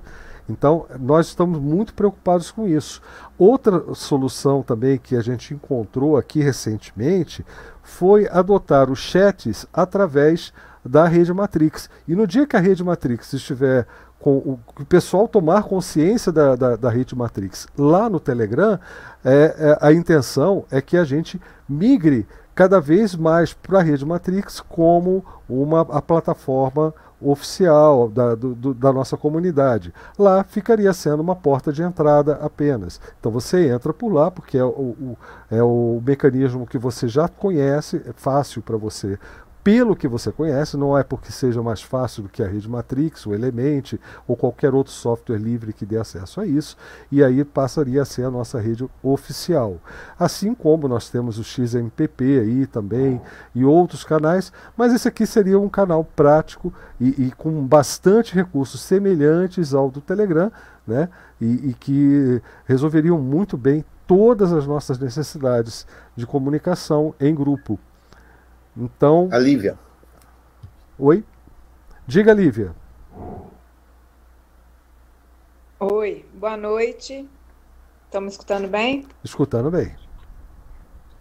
É, então, é, nessa, nesse sentido, né, ainda sobre é, YouTube, né, esse tipo de tecnologia, a minha colocação seria é, que eu tenho usado assim argumentos ultimamente para as pessoas migrarem para o software livre seria uma questão de soberania nacional assim.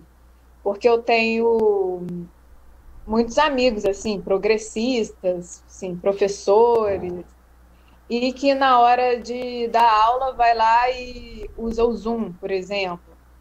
Usa o Microsoft Teams.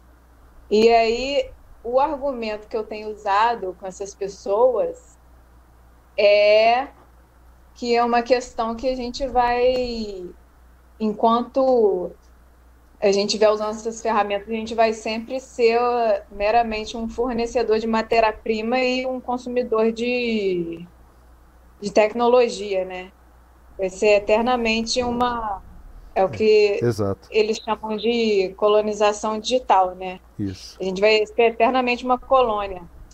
Então, assim, é, né, a respeito de argumentos, né, sobre as pessoas usarem software livre, acho que hoje em dia, na atual conjuntura, o argumento de, da soberania nacional seria um argumento forte, né? Para as pessoas que já são, já estão nesse lugar, já querem, já são pessoas progressistas, mas mesmo assim não, né, não, não tem essa essa ideia. É. E, e sabe, sabe né? qual é, qual é uma, uma consequência chata disso, inclusive?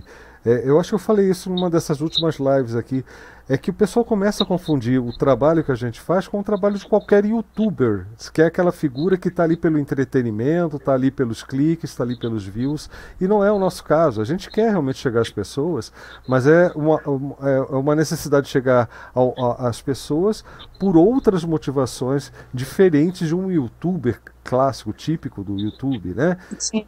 E, e, essa confusão é muito chata, porque acaba, por exemplo, o professor Cretil tem vários vídeos que são técnicos, mas também tem os vídeos opinativos dele, né? É, não são nem opinativos, são, eu chamaria de educativos, né? E acaba sendo resumido apenas a opinião de. É, é, reduzido à opinião de um youtuber que está ali só para fazer entretenimento é, é, esse tipo de coisa é bastante complicada. E, e, a ferramenta já produz esse tipo de imagem em relação a gente. Aí você acaba caindo no mesmo balaio de outros canais que só falam besteira sobre software livre. O tempo todo. E tem muito mais view tem muito mais a, a, a alcance que nós. Eu acho perfeita a sua colocação. Mas até na, nas próprias universidades, eu acabei de terminar o mestrado agora na Unirio. E eles usavam a, o Moodle e agora estão usando o Google Classroom. Então, são ambientes que né, poderiam ser soberanos, né, poderiam ser, ter a sua autonomia e estão fazendo uso né, de tecnologias que. Né, e aí não é nem uma questão de preço, né, porque essas tecnologias elas estão se colocando gratuitas justamente para viciar as pessoas, né? E, é, né? É, é, Lívia, aí entra a importância é, da gestão. Então, assim, é, a, a gente como professor, a gente tem autonomia até um determinado ponto, principalmente na escolha de ferramentas. Eu, eu, eu sei que esse assunto é complicado, mas quando a gente entra no âmbito da gestão, é, muitas vezes, não estou dizendo que é esse o caso, tá? Mas muitas vezes acaba, a gente acaba é, é, tendo que se submeter por uma questão de ou contrato ou de legislação, né? A, a, a regra de negócio da casa que você está no momento. Isso é muito comum, né? Então, assim, quando, quando a gente tem o profissional, quando faz isso por opção, eu, eu entendo perfeitamente o que você está dizendo. Mas quando. É, é, gente, eu não respeitei as duas mãozinhas que eu vi agora, desculpem. É, mas quando a gente tem. É, eu, quando isso acontece por uma questão da casa ou da gestão da casa, seja pública ou, ou privada, é, é muito complicado que o professor consiga modificar é, é, esse tipo de trâmite. A gente pode fazer sim, como inclusive foi dito aqui acima, né? Que a gente tem aquela frase que é melhor pedir desculpas do que permissão, mas muitas vezes isso pode acarretar problemas mais sérios, tá certo? Então uhum. depende muito da casa e do que está acontecendo na casa naquele momento. Né? Uhum. Então eu vejo essa questão do Zoom que você falou e de outras ferramentas, é, você fica, às vezes acontece o limite, o, limite do professor ou do funcionário acaba ali, né? Ele não pode fazer além porque infelizmente não não é da sua alçada, tá? Opa, prontinho. Ó, o Voitena antes, viu, Juca? Voitena, Voitena. Eu tenho que to tomar cuidado aqui. Ah, agora abriu. Olá. Diga, Boa noite a todos. Boa noite. Uh, eu cliquei na mãozinha aí, eu não, não percebi. É, clicou. tá, foi mal. Mas então, vamos seguir a lógica aí. É, algumas considerações, então, que eu posso fazer. Boa noite a todos. É, primeiramente, uh, parabéns, Blau, pelo projeto. Mas seguindo a, a constância aí da conversa, existem alguns problemas que são do nível de hermenêutica. Hermenêutica vem da, de uma figura mitológica de Hermes, na Grécia Antiga. E hermenêutica é aquele que compreende os textos falados por, pelos deuses e trazido para a nossa realidade. E hermenêutica tem três tipos, que é o filosófico, o político e o teológico. E nessa constância, nós temos aí a questão da hermenêutica, tanto de quem está, ou seja, interpretação dos textos e do que vai ser dito pelos desenvolvedores tecnológicos, e também existe a hermenêutica daqueles que vão compreender o que está sendo dito. O problema sempre reside naqueles que não têm nem a hermenêutica, que são técnicos, e nem a hermenêutica daqueles que vão tentar entender ou não querem entender sobre tais fatos ou tais circunstâncias ligadas ao software livre.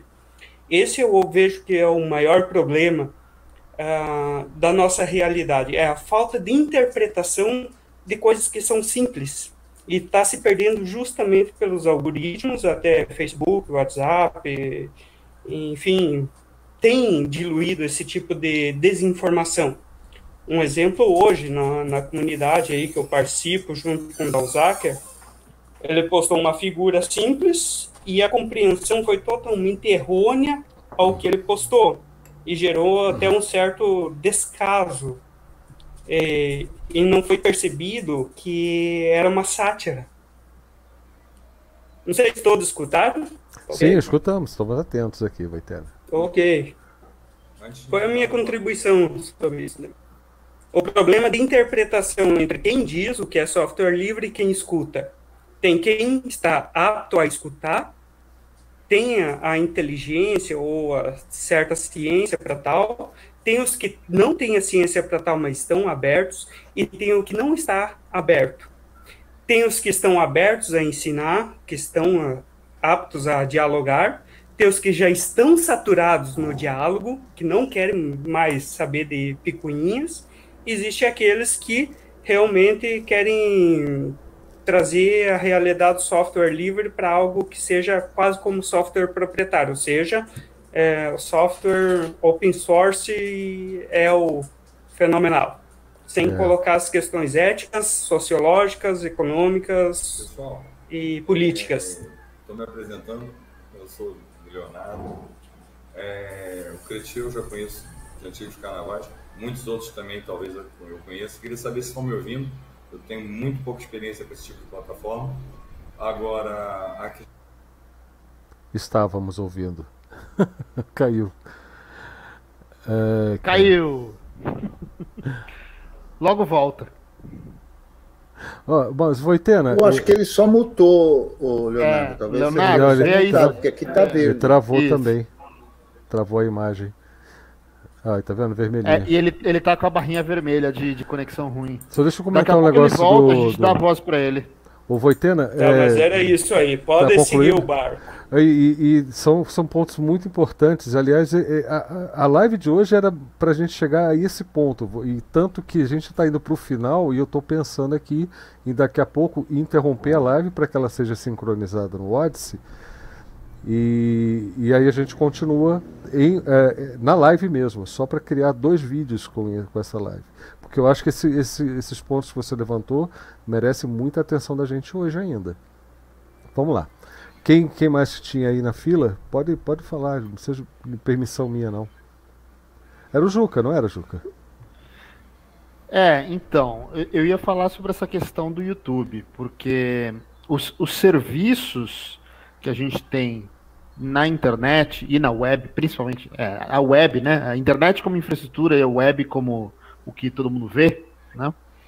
É, hoje em dia, eles têm dois componentes principais, que é computação e comunicação. Então, quando é computação, quando é fazer uma conta, tomar uma decisão, rodar um algoritmo que você poderia estar rodando na sua própria máquina, é uma coisa que a gente deveria é, priorizar de ter o controle total sobre isso e rodar nas nossas próprias máquinas. E aí vem aquele ditado de que não existe nuvem, só existe o computador dos outros. Isso. Né? Então, quando, quando a função primária de um serviço é executar código, é, você deveria priorizar por executar esse código no seu computador ou num computador que você alugou. Mas você vai subir uma máquina virtual numa, num, num, num servidor na nuvem, entre aspas, né? Num, nesses provedores de serviço de, de computação, você sabe que aquela máquina é uma máquina tua. Você tem, tem controle da, do, do, do, software que está rodando ali. Apesar do hardware não estar tá na tua casa, não estar tá na tua mão, está rodando terceirizado, está pagando por isso, está pagando um aluguel para rodar o computador de alguém, mas é o teu software. Você tem controle sobre toda a linha de código que é executado ali. Entendeu? Agora, um segundo aspecto dos serviços que a gente tem hoje em dia na web é a comunicação, é a troca de dados.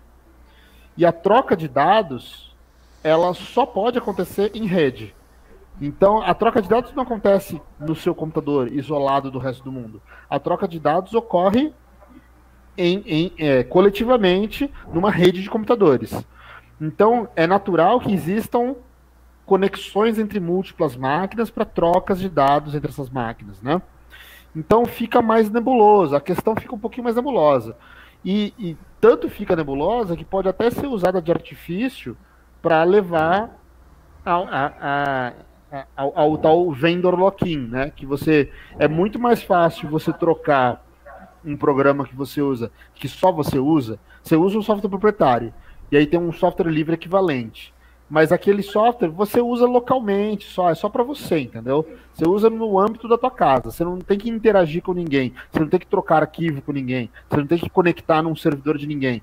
É, esses softwares que você usa offline, eles são muito mais fáceis de serem substituídos por software livre, porque eles não têm essas artimanhas de ah não, mas tem a outra ponta que também usa o software proprietário. Então, só, só a outra ponta fala aquele protocolo, aquela linguagem de, de conexão, de comunicação. Então, é, essa coisa da troca de dados, da comunicação, pode servir como estratégia de perpetuar a dominância do software proprietário, por meio dos protocolos e dos, dos formatos de arquivo, né? E, ou então, no, no, no, no caso de um, um VoIP, né, um Skype, ah, outra pessoa, todos os seus contatos usam Skype, ou todos os seus outros contatos usam é, WhatsApp. Aí você fica realmente é, excluído social.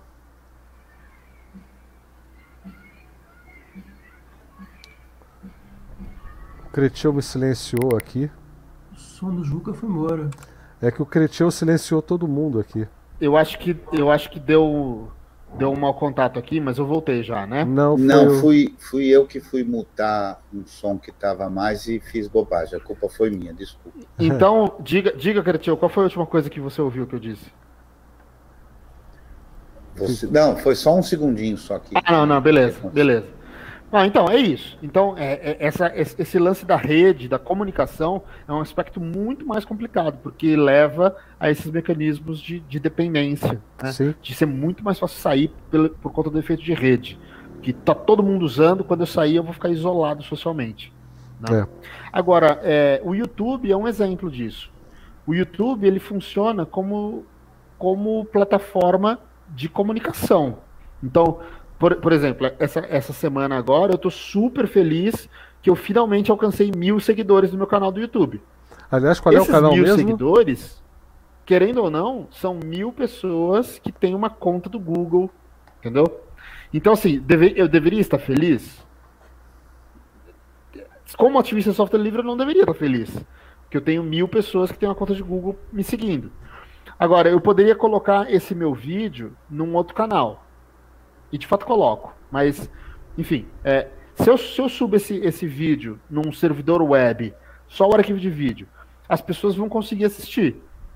Só que é, eu não vou ter o feedback, não vou ter a comunidade, não vou ter interação. Então, existem algumas coisas que eu, eu não sei como lidar hoje em dia. Me, me parece que é um- meio que um caminho sem volta, essa coisa de formar comunidades, de, de comunicar de forma mais efetiva para a maior quantidade possível de gente. É verdade. E, e ao mesmo tempo, o, o que eu acho que é importante é que, tudo bem, a gente vai aceitar é, botar o nosso, nosso vídeo no YouTube, que quem for, quem, quem for seguidor, que quiser ter notificação automática, vai acabar tendo que ter uma conta do Google e rodar um JavaScript proprietário e etc. Mas será que a gente aceita isso e ao mesmo tempo divulga esse mesmo conteúdo num canal alternativo para que pelo menos a gente não obrigue as pessoas a se, se submeterem a isso para ter acesso ao conteúdo? É o que eu tô Porque eu acho fazendo, que- Juca.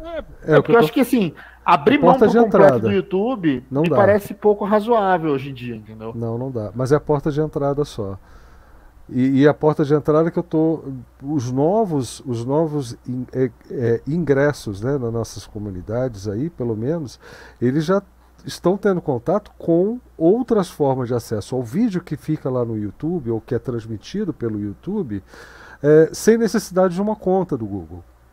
Então, isso já é um grande, um grande avanço, eu acredito. Eu vou ter menos inscritos no YouTube, vou ter menos likes, mas eu não monetizo, por exemplo, por lá. Não monetizo mesmo. E, então, eu não sofro nenhuma consequência direta, porque é, é, já, já fazia parte da minha proposta inicial. E, e, e- como eu disse aqui agora para o Jesus, a- a- simplesmente trabalho do jeito mais difícil. Eu vou formando o grupo, a comunidade, a- o, o alcance de uma outra forma mais difícil. Mas se você pensar em- em- no seu canal, que você tem um conteúdo super bacana, no do Cretil, o Cretil é até mais antigo, eu acho, né, no YouTube, acho que ele tem mais tempo só fazendo esse trabalho. E- ele tem lá um bom número de, de, de inscritos e tudo mais. É, eu estou com 1.600 aqui agora, mais ou menos, no, no, no DebXP. É, O Cretil tá com 60 mil, né? 70 mil, talvez? Sim, e eu prefiro Ah. fazer o trabalho, agora com 1.600 pessoas, é claro, vamos considerar aí 10% só que é de, de fato pessoas que frequentam, que ouvem as nossas lives. É, é, é, é, prefiro- eu prefiro contar com elas como multiplicadores, que não vão aparecer na estatística do YouTube, porque hoje já não faço ideia, porque tem gente que vai pelo, pelo, pelo site do DebXP que nunca vai fazer sua inscrição lá no YouTube. E eu quero essa gente também, eu quero essa, esse pessoal. Tá? É, A fidelização a gente faz por aqui, pelo chat, pelo, pela- pelas outras mídias sociais, como por exemplo Diáspora, Mastodon, que eu tenho in- incentivado bastante o pessoal também a, a, a- a utilizar, e eu também estou lá, estou mandando tudo que é mensagem que eu mando também para o Twitter ainda, eu mando para lá para as outras duas também. Sabe esse tipo de coisa? É, é, tem solução. O que eu acho mais difícil é- é- é Primeiro, né, a, a, a Lívia, é, é Lívia, né? Cadê o nome dela aqui para eu. É, Lívia, o que a Lívia levantou, é que sugerindo até uma certa contradição né, em você falar de software livre e, e, e direcionar o seu público para uma conta do Google, né, é, tem mais a ver, inclusive, com as questões que são derivadas do, do da preocupa das preocupações do software livre, como, por exemplo, a privacidade, a, a, a, a segurança dos seus dados, essas coisas todas, do que diretamente ao software livre. Né? É, é, claro que faz parte, não estou descartando não, viu, Olivia? Eu só estou dizendo que é, essas preocupações são preocupações que têm que estar presentes para todo mundo que se importa com software livre, que entende o, o, as, todas as motivações por trás do software livre. Inclusive está rolando no chat agora um, um, uma série de comentários em relação ao que você disse, Lívia, que é, é, especialmente os progressistas, né? E eles estão aqui dizendo que software livre não, não tem um direcionamento à esquerda ou à direita, que tem muito cara de direita que é defensor de software livre, e de fato tem, né? É, e deu até alguns exemplos que eu eles deram alguns exemplos que eu conheço e acompanho mas você vê que são, de fato, pessoas de direita, não são essa abominação que tem aí do radicalismo de esquerda, de, de direita, né? É nem, radical, é, é, nem radicalismo, é extremismo de direita, essa coisa de bolsonarista e tudo mais. Isso aí já está além de qualquer diálogo, de qualquer compreensão, né? Isso aí é outra história. Então, é, existe sim pessoas que são de direita.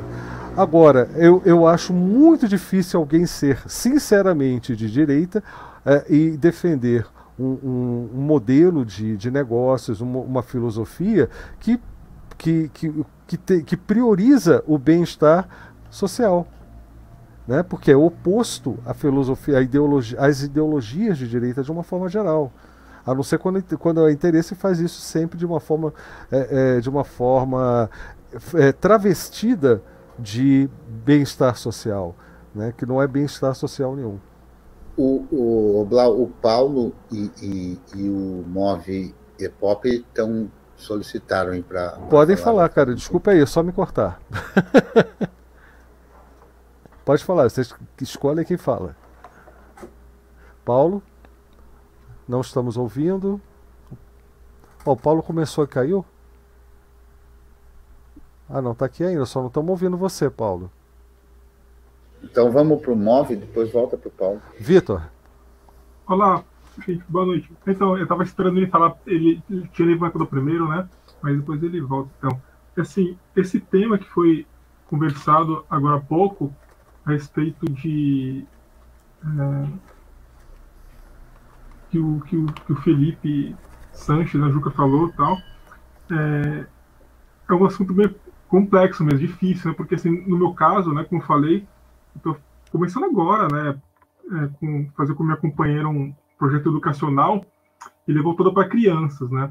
Então, por esse motivo, não só por esse motivo, né, mas esse é um dos fortes motivos que nós não queremos usar, é, usar o YouTube para vídeos, né? É, para postar conteúdo, nem TikTok, nem nada, porque justamente é, por, ser, por lidar com crianças, essas, essas ferramentas estão sendo muito nocivas para as crianças, né? Então, é, as propagandas, tenho sobrinhas, né? Criança, uma de 9 outra de 7 anos, e eu vejo dia a dia, assim, quão nocivo é para elas, né? Então, a ideia é não usar de fato, assim, de jeito nenhum, né? Não sei como vai ser, não sei até quando a gente vai conseguir, né? Não sei, mas a ideia é realmente não utilizar essas, essas plataformas, nem Facebook, a ideia é não usar nenhuma delas, assim, né? É, é usar o Jitsi, é, o BBB, né? É o Moodle. É, a gente vai tentar trabalhar em cima disso, né?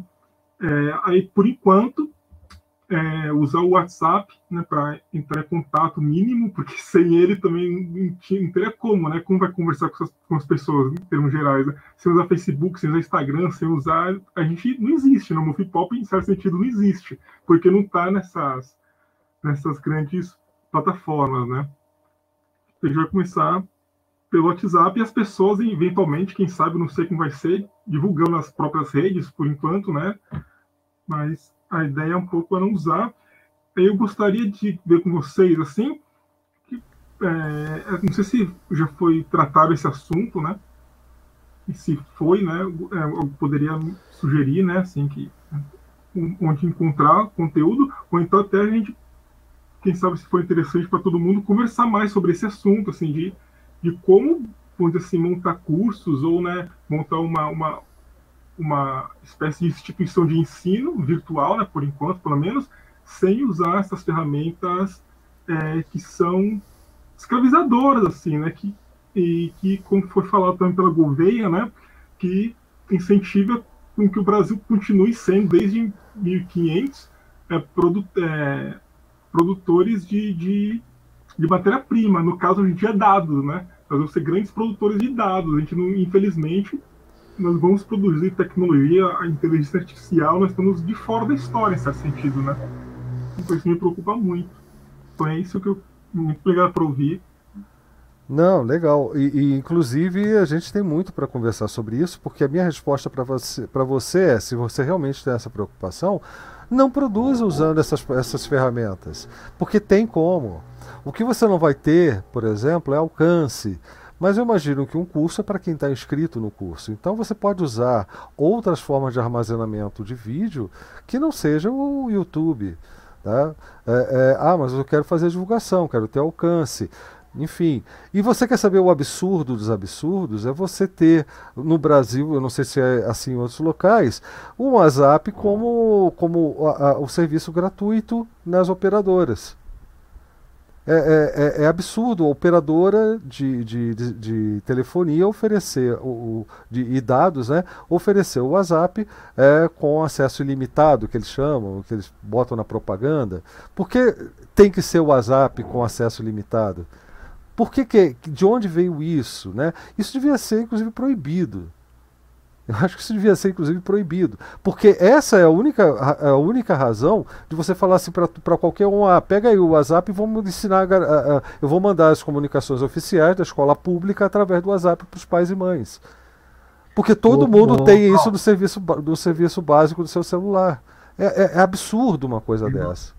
E, é, e, e todo mundo não. que é defendedor, só um todo mundo que defende livre mercado e, e o escambau, sempre fica falando assim, ah, porque não, né, porque não tem que ter concorrência e tal, mas e aí? Cadê a concorrência com os outros? Né? É porque a, a, o WhatsApp ofereceu alguma vantagem a mais? Eu, eu sinceramente eu duvido. Porque está consumindo dados do mesmo jeito. Não tem nada de especial. Então é, já começa por aí esse absurdo. Eu não aceito uma coisa dessa. Quem que estava tentando falar aí? Desculpa. Não, só complementando o que eu estava dizendo, essa questão aí da. Quem que está falando? De acessarem o Zoom do Zap. Ah, sou o da Soccer. é que sou eu. Assim, embora tenha um eu na sala aí também, mas não é aquele eu aqui, é outro eu, tá? Tá, é, é o alter ego. É o seguinte, é, essa questão aí, cara, da, das empresas de telefonia, todas, né, oferecerem acesso grátis quando termina os créditos, tanto para livro das caras, quanto para Zumbizap e para Instagram, estragando, né? Uhum. Uh, o que acontece, isso aí é uma prática é chamada zero rating. Isso, na verdade, é ilegal, né, cara? Porque isso fere a própria questão da neutralidade da rede. Então, Sim. por exemplo, hoje a maioria das pessoas que usam um smartphone, muitas vezes não, não é com conta, eles têm por dados. Vai ali, bota 10 pila de saldo no cartão, e aí no momento que termina aquele saldo, eles vão poder acessar somente o quê? WhatsApp. É, o livro das caras, o, o Zumbizap, o, o Estragando. Então, assim, ó. Então, qualquer notícia, daqui a pouco aparece: Blau assaltou um banco. Pô, será que é verdade isso? Bah, eu vou lá, no, vou abrir um navegador aqui para pesquisar num, num, jornal. Bah, mas não tem o saldo, então tu vai te alimentar só daquela bolha, cara. Isso é muito perigoso. É péssimo. O Leonardo voltou, ele tinha caído. O Leonardo, você quer. Ele tá caindo de novo, tá bem ruim essa conexão aqui, o Leonardo. Eu, eu, posso, posso falar uma coisa que é diretamente relacionada com o que o Dosakar disse? Pode. Que em 2016, uma amiga nossa, Yasodara Córdova, escreveu um artigo falando exatamente o que Dosakar disse agora Tá? Isso é, é uma coisa assim que eu acho incrível ela ter levantado essa bola naquela época sobre questão de fake news, sobre questão de, de disseminação de, de inverdades, né? E como que esses planos de, de telefonia que dão é, que, que não contabilizam o consumo de banda para alguns serviços específicos, como o WhatsApp, é, fomentam um ambiente mais propício à propagação de fake news, justamente porque é, para receber notícia falsa é de graça, para verificar se a notícia é verdadeira ou não, se procede ou não, para buscar fontes alternativas de informação, é, você tem que pagar. E para a população que não, não tem condição de pagar, só chega o que é inverificável, que é vem pelo, pelo canal gratuito. Exato. Esse é o problema. É, Leonardo, por favor. Boa noite a todos, amigos. Bom, eu aqui na área onde, onde resido atualmente, já tive aproximadamente uns 2.500 a 3.000 alunos. Eu moro muito próximo a uma cidade talvez vocês já tenham ouvido falar, Santa Rita do Sapucaí, Sim. que é considerada como sendo a central de tecnologia da região. O reitor de lá já abriu as portas para meu trabalho várias vezes, mas eu encontro alguma retenção de, de, de, de, de conteúdos de tecnologia por causa dos firmwares, dos fabricantes que monitoram tudo, backdoors, por exemplo. Vocês comentaram, acho que foi o Cretil que comentou que a minha conexão está muito ruim. Agora, eu aqui na cidade sou tipo uma referência porque fui o primeiro a falar de software livre aqui por volta do ano 2000, sendo que eu iniciei com software livre em 1996. E eu tenho uma, uma visão de que essa questão das quatro liberdades essenciais que o Richard Stallman promove desde a fundação do, do movimento do software livre, isso daí as pessoas não fazem ideia de como isso é perigoso para elas serem tolhidas dessa liberdade. Exato. As pessoas elas são mantidas no estado de, de não de participantes da tecnologia, mas apenas de, como é que eu posso dizer, uma pessoa que observa. Ela observa o que o mundo faz, não interage com o mundo e é vítima exatamente dessa falta de vontade de aprender alguma coisa. Eu aqui, por exemplo, tenho, eh, tenho alunos, ex-alunos, ainda há pouco eu mandei uma mensagem para vocês lá pelo chat, eu estava com um professor de faculdade que foi meu aluno, há coisa de 10, 12 anos atrás, e agora está lecionando numa faculdade aqui e eu estou apresentando a ele as oportunidades de crescer não só na região com uma ideologia é, aberta, pública, é, estimulando o uso de tecnologias que a humanidade inteira desenvolve. O, eu, durante o tempo que participei de estudos em chat, essas coisas, eu comecei com a Brasnet? Não. Eu comecei, eu tinha mais ou menos uns 9 anos de idade, na época do Mandic ser o único provedor do Brasil, conectando com o Mirk no Windows 3.11, eu conheci o IRC. Poxa, eu estou com uma, uma, idade mais ah, elevada, né? já sou avô, e não vejo uma saída para esse mercado comercial que vocês mesmos citaram, que a gente se torna obrigado a utilizar Instagram, Facebook, WhatsApp, porque os nossos parentes, as outras pessoas que cercam a gente, não têm a menor noção de tecnologia. Ah, cara, eu discordo. eu discordo. Os meus aqui, cara, se quiserem falar comigo, vão ter que usar no máximo um Telegram. Né? Porque, é sério, eu prefiro não falar com ninguém. Sério. Para que eu quero? Eu, eu não tenho, te, eu não tenho Instagram, não tenho Facebook, não tenho WhatsApp é. mais, porque não tenho essas porcarias, não. Isso é lixo. E, e, e se me perguntarem, eu respondo, ó, por causa disso. Se vão entender ou não, é outra história. Mas eu me recuso a usar, simplesmente assim. Não tem esse negócio que é obrigado. Assim como você não é obrigado a usar um programa proprietário, né? Você vai fazer duas partes? Porque a gente não, tá vamos em frente. Não, vamos em frente, depois eu faço o upload. Então tá bem. Eu não quero cortar o papo, que tá, tá bem legal. Mas, viu, Leonardo, eu, eu, eu acho que é isso aí. Você, você, cada um de nós, né? Quando eu estou falando você, é cada um de nós. Cada um de nós sabe até onde pode, pode abrir mão de uma coisa ou de outra, é, pode, dependendo de várias medidas, a felicidade é uma delas, enfim, a satisfação pessoal e até as necessidades profissionais. Tudo isso você vai colocar numa balança. Você não é obrigado, você tem ali toda, a, toda, todos os dados dados o seu problema e você tem a autonomia para decidir. Né? É claro que a gente está falando de cidadãos de, de, classe média que tem a, a, a, alguma, alguma, de fato, opção na vida. Se eu estiver falando de alguém que está completamente ferrado na vida, que é a situação de 60% da nossa população, no mínimo, né? Aí a, a, figura é totalmente diferente. Aí elas não têm sequer opção de nada. E é o que acontece com o WhatsApp. Essas podem dizer que não tem opção, porque se, se quando não tem, não tem sempre dinheiro para pagar um plano do celular, vai chegar um ponto em que ela vai ter que usar aquilo que dá para usar de graça. E ponto. E ela vai. É, isso é feito, já é uma engenharia para que isso aconteça e que ela fique limitada àquele nível de informação. Então, é, é, é opção, sabe? É, é, é, o ser obrigado para quem está trabalhando, quem tem emprego, quem tem. Uh, uh, quem, quem, se diz, vamos dizer assim, de quem se acha, se vê como de classe média, isso aí é lorota. Tem opção, tem alternativa, é só você querer arriscar ou não. Você que vai decidir, vai pesar as coisas. Então ninguém é obrigado. Nessa, nessa questão uma coisa, uma da, do relacionamento pessoal, é, Blau, eu acho o seguinte: eu acho que a gente não pode, como ativista e como quem, quem compreende os malefícios de, de se estar preso a essas ferramentas, é a gente sucumbir. Então, eu acho o seguinte: se você, por uma questão de trabalho, por uma questão familiar, uhum. sobre a qual você não conseguiu controle, aí você usa aquela rede para poder estabelecer aquela comunicação, é uma coisa.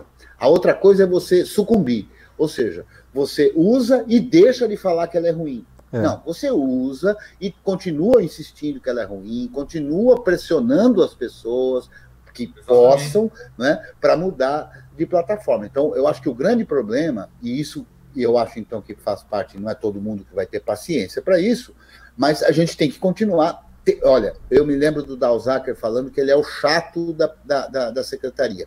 Eu sou o chato de não sei aonde. Eu acho que nós temos que ser os chatos. Na hora Sim. que a gente sucumbe e deixa a coisa ficar normal, aí é sinal de que eles ganharam. Então, todo mundo perdeu. Então, acho que a gente tem que, até certo ponto, aceitar, mas sempre é, é, é, sem sucumbir. É claro, a, esse até certo ponto é transição, né? Esse, até certo ponto, para mim, é um período de transição. Eu dei um ultimato. Eu simplesmente não, não, não querem falar comigo, então não usem essas ferramentas que são menos nocivas. Porque se quiserem falar comigo, vão, vão instalar e vão usar. É o trabalho de um clique ali e, não vai gastar mais ou menos dados, porque eu sei que vocês têm acesso à internet dentro de casa, ao Wi-Fi. Entendeu? Então, é, para mim, foi isso. Eu fiquei, eu fico, fiquei meses até os meus parentes que eu ainda tenho contato. A, a quem que abriu aí o, o, microfone com ruído? Não sei quem foi. É, é, é, enfim, eu fiquei meses sem falar até que alguém instalasse um Telegram ali pra, no seu celular para falar comigo. Se quisesse, é, também, é. porque se não quer falar comigo, é porque também não faço diferença nessa, nesse mesmo grupo, nessa mesma família, sei lá. Cliente, eu não tive, realmente, o cliente eu mantive por um tempo ainda, o tal do, do Zap aí, por causa de um cliente, mas eu avisei, ó, tô migrando pro Telegram, vou desinstalar meu WhatsApp.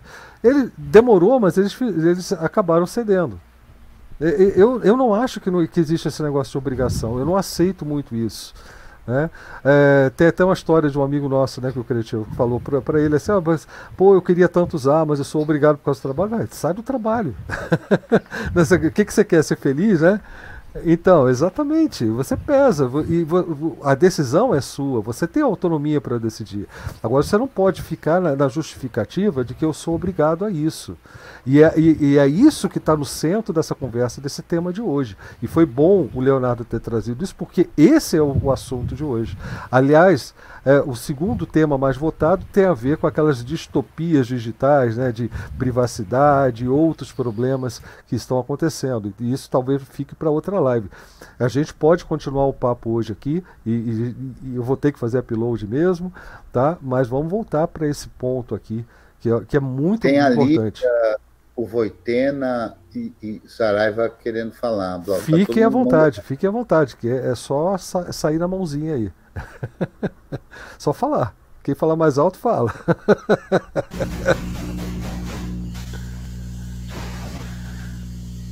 Eu acho que esse microfone é o do Paulo, cara, que tá dando esse retorno danado. É, tá com ruído o seu microfone, Paulo.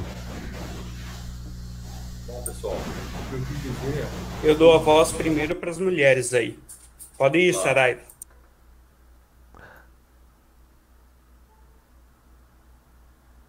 Oi? Vamos lá. Sí, eh, es importante el uso del software libre. eh, a pesar de que sea semi-libre, debe ser más, es más importante que sea completamente libre, porque ya pasó antes en la historia de New, de que cuando no se usó, no se empujó por usar el 100% libre, eh, terminó el, el software libre terminó volviéndose privativo.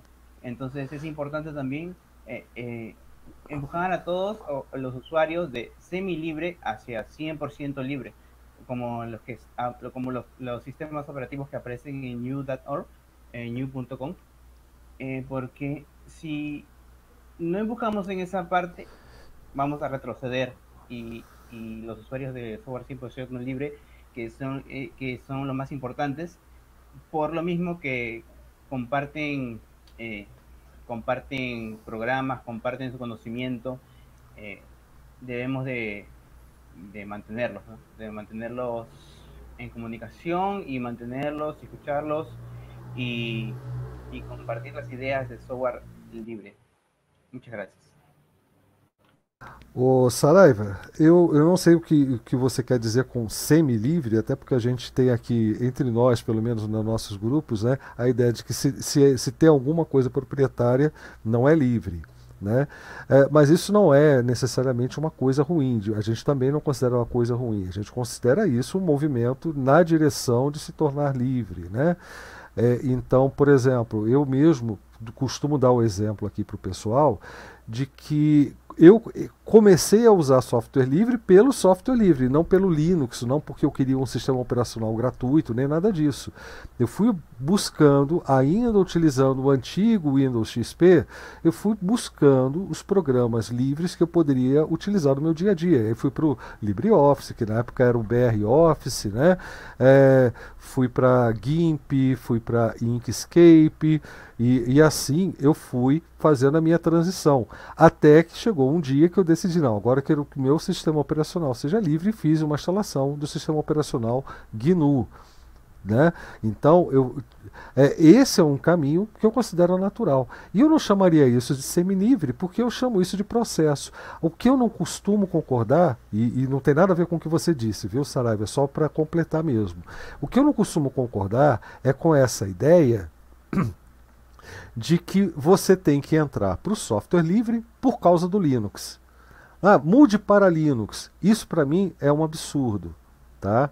É, eu, eu acho isso que- que é, é para justamente afastar as pessoas dos conceitos, dos princípios, dos valores e, da- e da, da verdadeira oferta que é feita pelo software livre. Então, a- a- se a pessoa vai fazer aos poucos ou vai fazer de uma vez, isso é uma questão das possibilidades dela a cada momento, inclusive de aprendizado. Né? Agora, a- a- mudar pelo, do Linux para o Linux sem a motivação do software livre, eu acho isso absurdo. E eu não sou defensor de forma alguma disso. Quer- Quem que quer falar em seguida, podem, podem dar seguimento aí. Bom, eu nesse trabalho meu como educador, desde 2002, quando me mudei aqui para o interior de Minas Gerais, eu trabalho a parte Microsoft, que é uma necessidade de mercado que me é cobrada. E agora, desde 2009, eu aboli totalmente o software privativo. E comprei a ideia do software livre, assumi a bandeira. E agora, aqui na, na minha região, por exemplo, eu tenho outras cidades ao redor e eu tenho recebido clientes para conhecer o software livre, para me montar um workstation, montar uma central de trabalho, tudo com software livre. E eu estou vendo que essa aceitação está começando a acontecer. As pessoas aqui, pelo menos no interior de Minas, próximo a Santa Rita do Sapucaí, muitos projetos embarcados, desenvolvidos pelo laboratório da Universidade de Santa Rita, já estão começando a utilizar sistemas livres. Eles tentam modificar algumas coisas, mas no fundo continuam com a essência e tendo necessidade de aprender aquilo ali. Porque quando eu falo de educação, Cretil deve conhecer um termo, acredito que todos, abstração. A pessoa fala de abstração, é, a sociedade fica num nível de abstração tão grande com relação aos produtos que ela mesma consome no dia a dia, que ela se torna alienada de si mesma. As pessoas veem a roupa do vizinho, acham mais legal a roupa do vizinho do que a dela. A mesma coisa acontece com o ambiente de desktop. Se você, vocês devem ter visto isso várias vezes. Algum amigo chega perto de vocês, vê um desktop com uma aparência diferente, falam: que sistema é esse? É o mesmo sistema, só mudou a interface. E a pessoa acha que o sistema é a janelinha. Tanto que eu tenho uma brincadeira, que desculpem se eu ofender alguém. Eu costumo dizer assim: eu não sou de clicar na bunda do coelhinho. Porque tudo é a base do clique. Eu, eu, gosto de prompt, eu gosto de shell. Eu comecei com, com processadores de 8 bits, com sisteminha, não, não tinha sistema operacional, era um EPROM em BASIC, e eu tinha que armazenar os arquivos em fita cassete com um bip para marcar onde estava o final do arquivo. E depois disso tinha que localizar o arquivo com um headphone. Ah, vocês devem lembrar da época do MSX, Apple II Plus, essas coisas.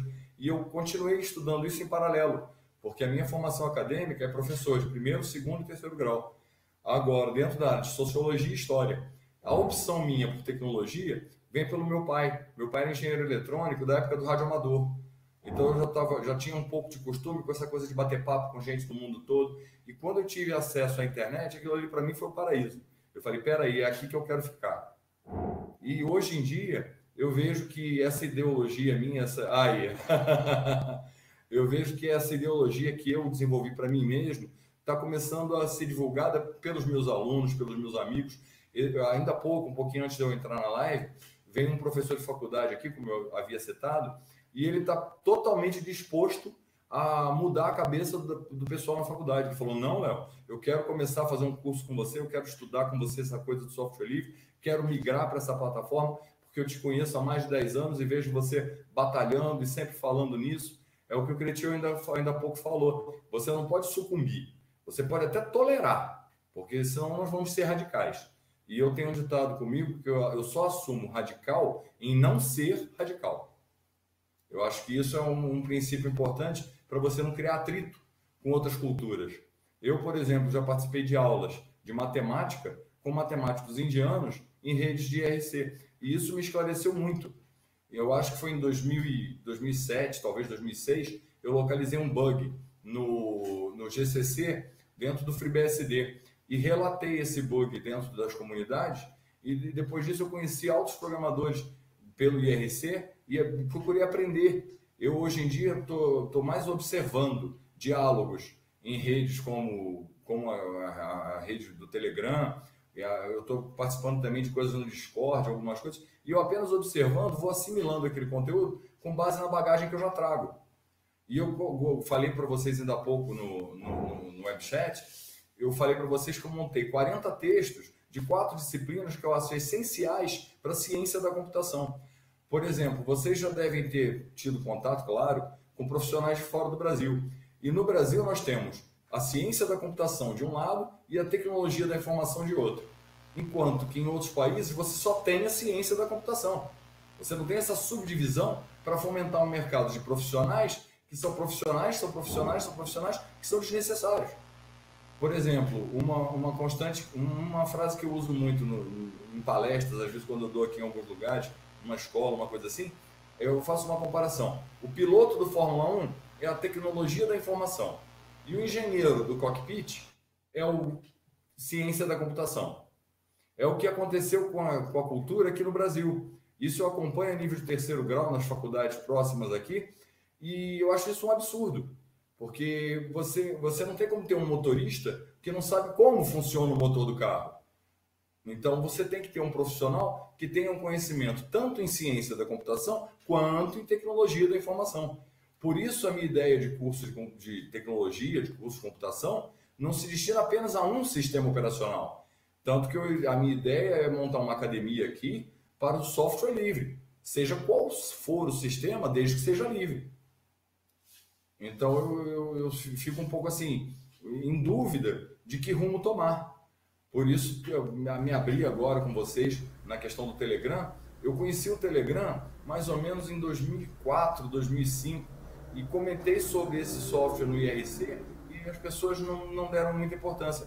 E agora eu estou vendo tudo isso de volta, eu fico, pô, peraí, eu já vi esse filme. Mas muita gente da, da turma do IRC continua no IRC porque sabe que ali você tem acesso à informação de um nível técnico, com qualidade, onde você não tem uma publicidade, não tem perda de tempo. Então, para uma questão do estudante, para uma questão do profissional, é muito mais viável um, mecanismo de comunicação com menos peso para o tráfego de informações. Por exemplo, nós agora aqui, quantos megabits estão sendo consumidos pela largura de banda de cada conexão nossa até o hub que está fazendo o WebRTC? A conexão de alguns pode parecer boa, de outros pode parecer ruim, mas todos os computadores não estão interligados através de um hash serial. Então, os caminhos, as rotas, tudo isso vai influenciar nas telecomunicações. Mas enquanto uma pessoa não sabe que isso existe, ela acha que o smartphone dela é ruim. Poxa, o meu smartphone tem mais de 10 anos. Aí pior, pessoas, é pior que isso, é pior. Leonardo, porque as pessoas vão dizer que o, o Jitsi, que é livre, é, é ruim. Por exemplo. Entendeu? Elas não vão dizer é, que a, a gente tem Pode falar, A gente tem que, que esbarrar num monte de coisas, né? Eu tenho, eu gosto de falar desse exemplo, né? E esse exemplo ele acaba se repetindo em muitas circunstâncias, né? Tem um grupo de pessoas com as quais eu me reúno semanalmente. E por conta da pandemia, esses encontros tiveram que deixar de ser presenciais, né? E o pessoal sugeriu usar o Zoom, eu, eu disse que não usaria, né? Eles usaram uma outra vez e tal. Bom, eu fui interpretado como intolerante, né? É, em primeiro lugar. Aí eu expliquei qual era a circunstância e tal, muito bem. E passamos a usar o Jitsi. E usamos o Jitsi, e, e, o Jitsi foi super bem, adoraram e tal e coisa, até que a gente tivesse um primeiro probleminha aqui ou ali, como a gente passa, que acontece, não é? Vez por outra pode cair minha conectividade de internet ou outra. Mas a gente enfrenta uma barreira que vem da dominação tecnológica. Por quê? Quando o Jitsi apresentou um ou outro problema, que não eram do Jitsi, mas da conexão de cada um, o problema era o Jitsi. Aí eles mudaram para o Google Meet. No Google Meet se deu exatamente a mesma coisa. Só que aí o problema era a internet de cada um. Percebe que é muito difícil o, o, argumento racional quando a gente lida com um público que está agindo de forma irracional. Né? Então, por que, que o Google Meet é melhor? Porque o Google Meet é do Google, porque o Google Meet é do status quo. Então, qualquer problema que dê, não é o Google Meet, é cada um de nós. No Jitsi, qualquer problema que dê, é o Jitsi. O nome disso é fundamentalismo. Isso é uma é forma é, de. É enviesado, né? É enviesado, né? Aquele exemplo clássico né, do machista que vem dirigindo um carro e quando ele sofre alguém passa na frente dele, recebe uma fechada, se for um homem, ele identifica um, uma única pessoa como o algoz do problema. Então ele, ah, seu filho disso, seu filho daquilo. Mas se for uma mulher, e ele for é, é, fundamentalista, ele não atinge aquela mulher. Ele fala, tá vendo? Só podia ser mulher. Então, o fundamentalismo é isso. E a gente tem um fundamentalismo que vem da dominação ideológica. Né? Então, toda vez que dá um problema, e a gente vê isso, eu, há muitos anos lido com usuários que estão começando, né, eu já cansei de ver. Ah, o Linux é muito ruim porque eu não consigo acentuar aqui, ó, tá vendo? Estou tentando acentuar e não, não, não acontece. Cara, mas na palavra ação, o tio não é no O, é no A. Ah, é, é verdade. Então, toda coisa nova que aparece recebe, e ela é contra. É claro que fica claro nos nossos argumentos que o software livre é um contraponto ao status quo. E essas pessoas, elas são, é, é, digamos que, é, gado do status quo, já que a palavra gado está em moda, né? elas vão atrás do status quo. Então, é, é, é preciso muita paciência, é preciso muito empenho, persever, perseverança, porque a gente está lutando contra o status quo. E é muito difícil isso acontecer mesmo. É, eu queria passar aqui a palavra para Jesus de novo. Claro, se trata de algo muy importante, la utilización de software libre. Se debe hacer una migración lenta, una migración que permita conectar con el usuario, es decir, no enseñarle lo complejo. Y aquí hay algo muy, muy, muy, eh, se podría decir, que muy filosófico. antes de que cualquier persona aprendiera a um, tener un ordenador delante suyo, eh, se trataba de algo muy nuevo para las personas. La mayor parte de ordenadores vienen con Microsoft Windows o con cualquier otro sistema privativo. Pero las personas novatas aprenden. Es decir, tú le pones un sistema operativo delante suyo y por inercia van a aprender. Em, he tenido alguna experiencia con algunos profesionales que no exactamente son de la carrera de ingeniería de software o de la carrera de ingeniería de sistemas, y cuando se les ha puesto un ordenador similar, con un sistema operativo muy similar a Microsoft, estas personas han aprendido rápidamente. Es decir, no ha habido una gran escala de aprendizaje como si hubiese habido demasiada complejidad al momento de hacer funcionar los programas. Ahora, el punto de mm, la comunicación. He escuchado que eh, desde hace mucho se utilizaba Telegram para comunicarse, pero Haber ha estado mucho más antes que Telegram. Exacto.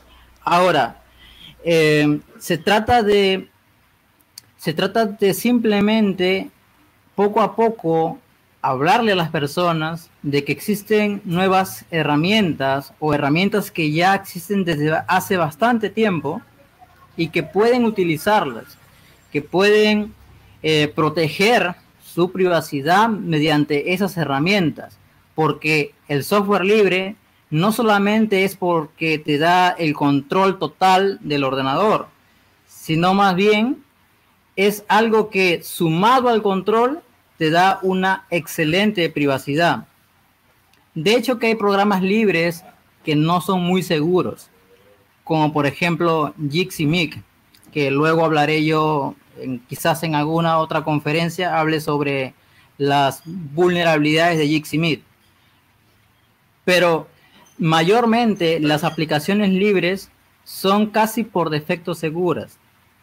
De hecho que también tienen que pasar por control de calidad, todo lo que los tecnicismos que podríamos ponernos a hablar ahorita, pero las personas eh, deben, si, si alguien quiere emigrar a una familia al software libre, debe mostrarles, debe mostrarles la facilidad que es aprenderlo. Tampoco hay que ponerse pues a, a decir demasiadas complejidades, pero yo, desde que inicié con el software libre ya hace años, cada persona que he conocido, de una u otra manera, ha logrado migrar al software libre, casi por completo. No sé exactamente cuál es la técnica que aplicarían los profesores o profesionales de, de esto de educación de software, pero creo que vendría bien enseñar lo básico y luego ir incrementando un poquito, si es que el usuario tiene la paciencia de aprender y decirle por qué está aprendiendo tal cosa. No simplemente decirle, tienes que aprender esto porque es libre. No, sino decirle, debes aprender esto porque te da este, este control, te da esta protección. No tienes que estar eh, a la merced de, de rastreo, ciberespionaje. Es un punto muy importante la educación del software libre. Muito bom, Jesus. No sé qué opináis. Mm, creo que es algo muy, muy lógico y para mí es un gran gusto que esta sala esté hablando sobre software libre. Gracias. Eu que agradeço. É, Saraiva.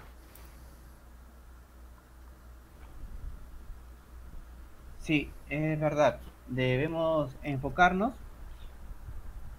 en compartir con, nuestros amigos, con nuestros conocidos, en caso si somos profesores, eh, compartirte que el uso de software libre no es por una obligación o porque si tú quieres ser buena persona debes usarlo, sino que porque tiene muchas ventajas. En mi caso, por ejemplo, una ventaja es que ayudo a migrar completamente al software libre, no depender de ninguna herramienta privativa.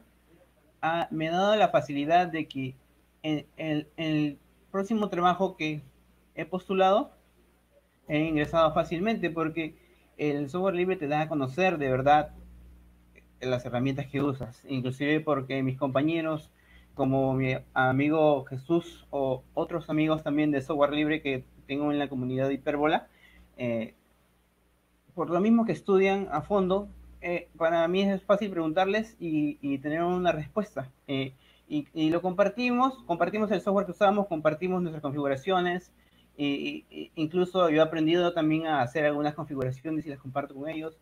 Y, pienso que es importante, sobre todo para que como amigos compartamos y nos ayudemos entre nosotros y no depender de, de, sistemas eh, opresores. Por ejemplo, eh, si eh, Hyperbola llegase a su versión 0.4, 100% libre, yo, yo estaría este, prácticamente en la facultad de poder vender una versión configurada a mi, a mi, a, mi modo, que tal vez le guste a mis amigos, o tal vez a mi papá, o tal vez a mi hermano. ¿Cuál es el kernel que vocês están usando ahora? Yo ahora estoy usando Hyperbola. No, o kernel. O kernel. O núcleo. Ah, ya, el Linux libre, eh, ah, una versión por por Jesús, mi, amigo Jesús Eduardo, me la, la compiló, eh, buscó la, eh, la, versión más actual y la compilamos. Incluso ahora mismo no tengo una tarjeta, no tengo una tarjeta Wi-Fi que funcione con mi laptop. Y eso me, me ha empujado a, a, a, aprender más sobre comandos. Por ejemplo, eh, cuando conecto a internet es únicamente para comunicarme o para bajar algún paquete que necesito. Eh, guardo mi documentación y cuando estoy en tiempo libre y sin conexión a internet, pues es muy fácil y, y para mí es muy entretenido eh, eh, documentarme con, con, lo que he descargado de los mismos readmes, por ejemplo, que no podría, no sería tanto una facilidad si estuviese 100% conectado o, tan, o, o, estuviese desenfocado por tantas conexiones, ¿no? Eso es algo que me ha pasado últimamente y también algo interesante que podría contar es que con lo que iba diciendo de, la, de, mi configuración de hipérbola que podría yo vender, es de la 0.4, una configuración personal que yo haría, porque yo hemos descubierto también con mi amigo cómo instalarlo en un USB. Claro, no es la misma velocidad del USB 3.0 que un disco duro, ¿no? O, mucho menos que un disco duro, un disco sólido, pero desde ahí es un buen inicio. Por ejemplo, cuando mi hija vaya al colegio, yo le voy a dar una, le decimos hipercueva porque donde instalamos el sistema operativo hiperbola en USB y cualquier computadora le encendemos. Eh, este, yo, yo voy a dar a mi cuando vaya al colegio, bueno, cuando vaya más adelante de manera presencial, eh, su USB con hipercueva y coordinaré con el profesor para que adapte las clases a, software libre. Pues. Cuando ella un día sea mayor y, y tenga que tomar sus decisiones con, con sus propios sistemas, y, va a tener la facilidad de tener el control y va a poder compartir configuraciones y en algún momento también si desea. Com certeza. En la práctica el software libre es, es te da la, la, libertad também de poder vender tus configurações. Exatamente, exatamente. Inclusive tinha uma pergunta agora há pouco sobre como ganhar dinheiro com software livre, né? E nós fizemos uma live há umas duas semanas sobre isso. Né? É interessante que vocês revejam a nossa playlist. Eu queria passar a palavra aqui para a Lívia, que já está aqui também com a mão levantada há bastante tempo. Lívia, você está com a gente ainda? Ela mandou uma mensagem que ah, não, precisava é... sair lá na comunidade. Ah, ok. Então foi ela que saiu. É... Carlos, e aí, Carlos, tranquilo? Tranquilo. É, eu não sei tá, como tá, tá meu áudio. Alto, muito alto. E agora? Muito baixo. E agora? Tá bom. ok. Então, é, assim, em relação ao software livre, eu acho que as pessoas elas não têm, não é nem ah, é que tem um status quo. Não, eu acho que é falta de boa vontade, porque tipo assim, é, quando a pessoa né, ela, ela vai mexer com algo que não é da área dela, ela vai ou consultar um profissional da área, ou ela vai agir pelo preconceito que ela tem na cabeça dela, porque ninguém tem tempo infinito para ficar pesquisando tudo quanto é coisa. Então é. E, e aí que tá. É, às vezes a pessoa vai, a maioria dos profissionais de TI que eu conheço, na verdade, é, não, é, não trata Linux como uma coisa usável. Não trata Linux, não trata ferramentas do GNU, não trata um toy box, não trata, não trata essas coisas que estão nesse ecossistema que a gente tá como uma coisa viável para o usuário final, é, porque eles mesmos não usam. Então, assim, eu acho que é mais uma coisa de profissionais da área mesmo, porque o cara vai no, no técnico de informática e o, o cara recomenda: ah, o Windows 7 é mais leve. É, pelo menos aqui na minha cidade assim. E. Sei lá, eu acho que é Pra você muito... ver como a gente tá mal servido de profissional, né? É. Porque eu não sou profissional da coisa e, e, e, tenho aqui um sistema perfeitamente usável. Aliás, o, o Saraiva, eu acho que o Dalzak queria falar a mesma coisa, né? Porque eu também uso o Linux Libre, né? o Cretil também, é, no meu Debian, né? E, e, e até o Wi-Fi funciona, viu? até o Wi-Fi funciona. É, tem uma coisa curiosa. Eu tô com. É, é, minha mãe me deu de presente praticamente um, um kit de Arduino e uma ESP32. Ambos são hardwares que tá aí datasheet, esquema elétrico dele todo, tudo aí na internet. Você consegue fabricar um Arduino igual ao Arduino Uno que eu tenho aqui, e você consegue fabricar uma ESP32 igual a que eu tenho aqui. Né? Você consegue fabricar isso. Né? Você tem informação suficiente solta na internet para você fabricar eles. Uhum. Tanto que tem mais de uma empresa fabricando e tal. Tudo. E, e é, é, engraçado que é, a ESP32 ela tem literalmente um CPU de dois núcleos. E eu achei gente na internet rodando Linux nela. Então, assim, eu acho que até. Isso aqui é usado em tudo quanto é projeto. Sim. Isso aqui é usado em tudo quanto é produto. Até. Tem muita gente que começa numa plaquinha dessas. E aí, quando o cara já tem uma ideia de tudo que ele precisa, ele manda fazer a própria placa dele. Ou seja, então... é viável, não tem nada de inviável no software livre. O que tem é propaganda de quem, de quem realmente está tá afim é. de, de, de, perpetuar aquilo que você disse que não existe status quo. É. Tá? É, Cretil, ó, e, e, eu vou passar agora para o Cretil e se alguém mais quiser falar alguma coisa, infelizmente eu não vou passar de três horas essa live. Então é, é aquele momento que a gente fala assim, a gente já está encaminhando, né? Então, se falar alguma coisa vai ter que ser bem breve, porque já são as considerações finais para a gente encerrar a live. Ah, eu acho que, que o nosso papo hoje aqui foi sensacional, que a gente teve aí diversos pontos, bem legal que teve a participação de bastante gente. Uh, o assunto não se encerra aqui, eu acho que Óbvio, é. uh, o que a gente pode tirar uh, muitos ensinamentos do que aqui foi falado, cada um com seus depoimentos e pontos de vista. Né? eu acho que o que talvez seja consensual é que é uma luta. E, e, portanto, ela tem diversas estratégias distintas, dependendo de que público a gente esteja conversando, e ela é uma luta constante, né? porque é óbvio que a gente não está sozinho nessa luta, quer dizer, do outro lado, tem alguém que perde, isso tem que ficar claro. Tem quem perca com o software livre, porque quem faz dinheiro usurpando o usuário fatalmente perderá com o uso do software livre. Então, isso tem que ficar claro que não é uma coisa de escolher para torcer pelo A ou pelo B. Né? É, há um contraponto evidente. Né? E a gente enfrenta um, um, tempo atual, claro que é papo de velho também, mas a gente enfrenta um tempo atual de terraplanismo, trumpismo, bolsonarismo, que são representações não de uma vertente política, ah, eles são a extrema direita. Não, eles não são, a meu ver, a extrema direita. Eles são a estupidez, a, a estupidez, a falta de racionalidade, o negacionismo, né? o obscurantismo. Então a gente está num mundo que tem eh, passa por problemas absurdos. Quer dizer, a gente tem uma situação no Brasil é, em que a gente tem já mais de 50 mil mortos este ano né?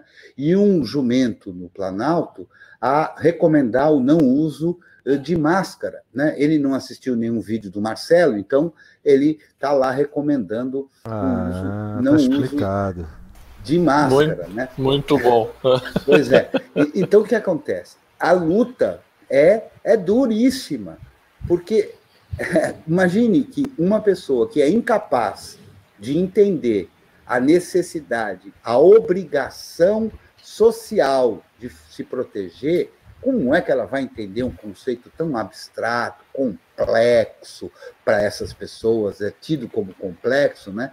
É difícil. Então a luta é a luta do educador incansável, que não sucumbe e que não desiste, né? Então é o papel que eu tenho tentado fazer e aqui creio eu que a maioria também, né? É, a gente tem que fazer, cara. Não temos o que, o que fazer se não fazer esse nosso papel. A luta é importantíssimo esses espaços de debate para abrir a cabeça daqueles que eh, ainda têm dificuldade. É claro que é sempre muito pouco provável que na nossa audiência, que dirá na nossa participação aqui, tenha o público que a gente de fato quer atingir. Né?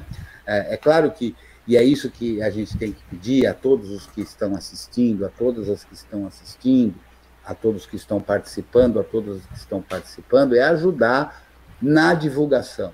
E aí, a meu ver, vale usar as mídias é, devassas. Né? Eu uso as mídias devassas, acho que nós temos que usar as mídias devassas, porque o público, infelizmente, está lá. O que eu acho que nós não devemos fazer é, na mídia devassa, estabelecer o debate, estabelecer a conversa, porque aí a gente vai estar dando valor à mídia devassa. Mas eu acho que na mídia devassa a gente deve usar, sim, para a divulgação. Né? Então a gente divulga lá e aí vai, porque é um, um processo. Né? Se a gente transmitisse, por exemplo, por uma outra plataforma que não o YouTube, e olha, de todos os males, o YouTube ainda possibilita, e é claro que é com a anuência deles, do contrário não seria possível, né, que qualquer um usando exclusivamente software livre, com o YouTube DL, com o MPV Player, com o VLC, assistir ao vivo depois um vídeo sem precisar ter conta no YouTube, etc., consegue assistir. Então, por, por ruim que seja o YouTube, né, até que surja uma, uma plataforma de stream, porque de stream ainda não temos uh, em condição, mas que a gente possa alcançar o público e, ao mesmo tempo, fornecer para o público a liberdade de fazer uso disso sem uh, a necessidade de software não livre, que o YouTube acaba possibilitando, né? Então a gente tem que estar, tá, não adianta, olha, tem uma frase muito antiga que é assim: tem que pisar na lama, não tem jeito, cara. Você não vai conseguir tirar o cara do charco se você não pisar na lama. Tem que pisar na lama. É, hoje e mesmo eu falei vai... para vocês lá, né? É, é, o remédio é para o doente, né? Então. Exato. É exatamente. É pra... então, a, a presença não é o problema. O problema é não. o uso sistemático para estabelecer Exato. a narrativa e os debates e... ali. E Exatamente. E sucumbir e achar que aquilo é normal. Né? Não, não pode ser normal. Aí. Mas então, muito obrigado de novo, Bal, pela oportunidade. Né? Essa live, inclusive, é especial por vários motivos, mas dentre eles, o que é, ultrapassou os limites blaulianos de live, que são duas horas, né?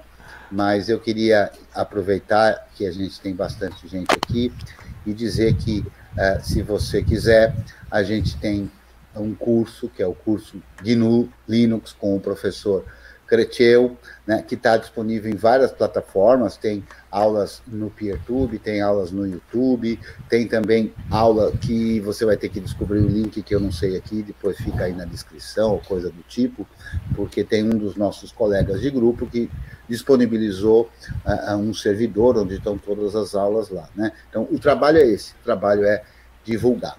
Muito obrigado a todas e todos e até semana que vem. Valeu, Creteu. Próximo.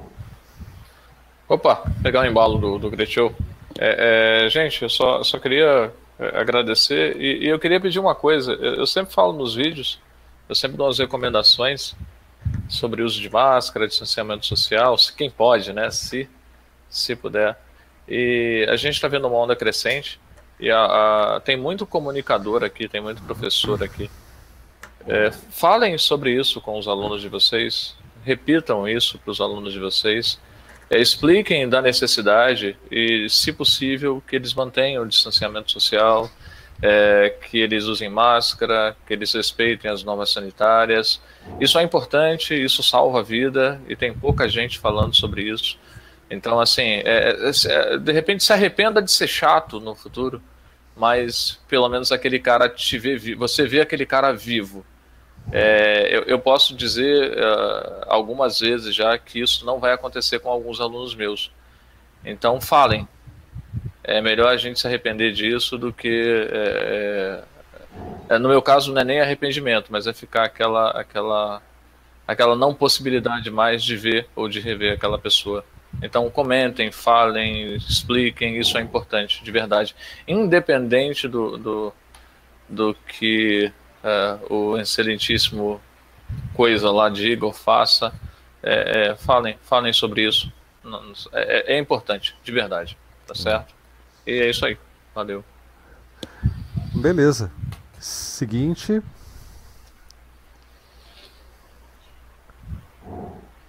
É, eu não estou lendo aqui o chat, não adianta. Mas, enfim. É, se ninguém mais tem nada a dizer. Só vou dar um recadinho dizendo que a gente tem uma sala que usa o protocolo XMPP chamada Usuários GNU arroba salas.suchat.org, uhum. né, que você pode usar pelo Conversation, pelo Gaijin, pelo Pidgin, né, para conversar sobre software livre, sobre o GNU, usando o protocolo XMPP, porque afinal de contas o nosso é, bot divulgador da Alzaker não pôde ficar de fora e ele colocou aqui no chat. Né? Maravilha, da Saca. Muito obrigado, aliás, pela divulgação que você faz de tudo que a gente também apronta por aqui, né? É, a gente é muito grato a você por isso. Quer dar sua boa noite, pessoal? Eu não, quem, eu não sei quem está mais correndo, se é o Creteu ou o Adfeno, porque eu apliquei aqui para falar e saltou na frente aqui. Mas recado dado, né? Tiro dado, bugio deitado, como se diz aqui. É isso aí, valeu Vamos pela ver, presença. Né, se semana cara. que vem conseguimos. Vamos ver se aqui conseguimos uma cachorrada aqui. Vamos ver se conseguimos juntar um punhado de gente de novo, né? Tava muito legal hoje a, que legal, cara. A, a videoconferência, né? Sempre tá, né? Mas hoje parece que tá, tinha um ar especial, né, cara? Tanta gente. Olha, três horas e meia tá marcando aqui no Jitsi, claro. É, tinha três... aquela parte que não tava antes aqui. Isso. Mas eu. E os créditos são de todo mundo, né? Do Alteu, do Creteu, do pessoal que vem participar, porque se não vier ninguém na sala, não tem por que fazer uma live. Exato. É de cada um Quando de vocês aí. aí nós, nós também temos que ser que nem a grama, né? Levantar depois que pisam. E vamos tocando, cara. Muito obrigado pela presença de todo mundo aí. A sabedoria da fronteira, tchê. É, Vitor, quer dar sua boa noite você já caiu aqui? Tá, tá cinza, né? O Vitor já tá cinza. Voitena queria falar, quer dar sua boa noite aí, pessoal? Voitena. Ok, antes de dar o boa noite, eu gostaria de deixar uma, uma instigação para ir para os camaradas.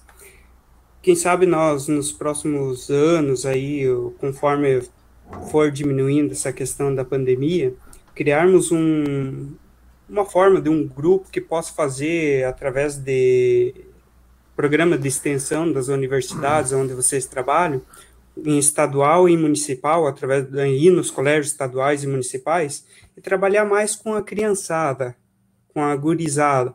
Quem sabe esse seja uma base para um futuro diferente, porque a gente sabe que quanto mais velho fica mais difícil de a gente mudar a mentalidade.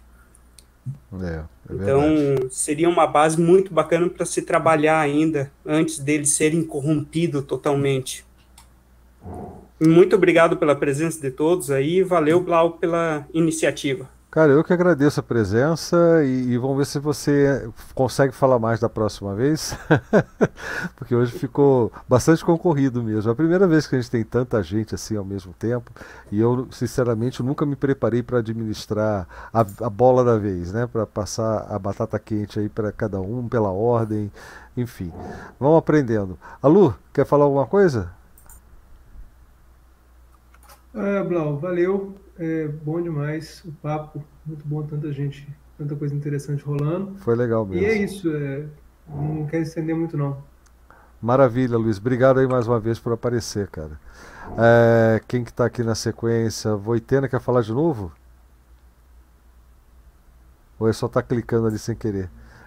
Não, foi erro meu aqui no clicar. Pode tá seguir aí. Felipe quer se despedir, Felipe? Você não, não, não, entrou aqui na conversa, mas se quiser dar sua boa noite.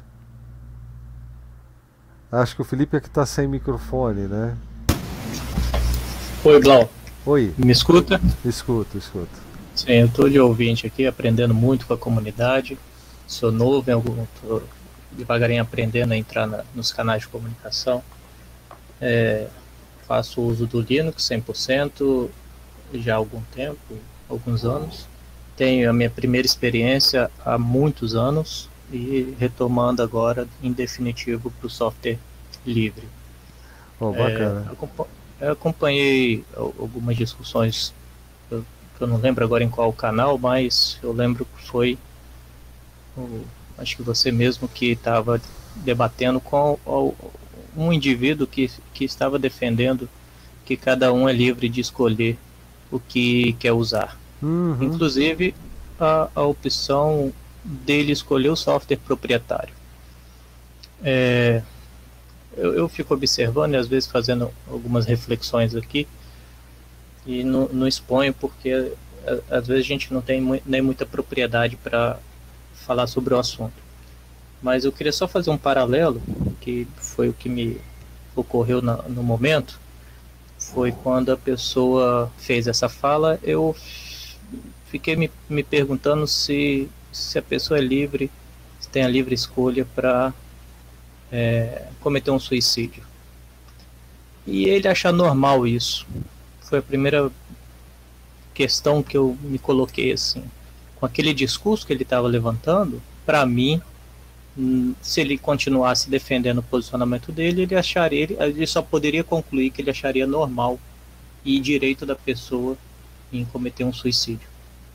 E aí foi que eu é, mais ou menos é, direcionei o, o, o, raciocínio todo que foi conversado hoje é, em torno do software livre, é, que é muito mais do que simplesmente tecnologia ou é, é, pago monetariamente, né, pago ou não, é muito mais do que isso, né? Então a filosofia realmente a base aqui é uma comunidade, né? O software livre envolve pessoas e é muito além do que simplesmente você gastar ou não ou direcionar a tecnologia que você está usando.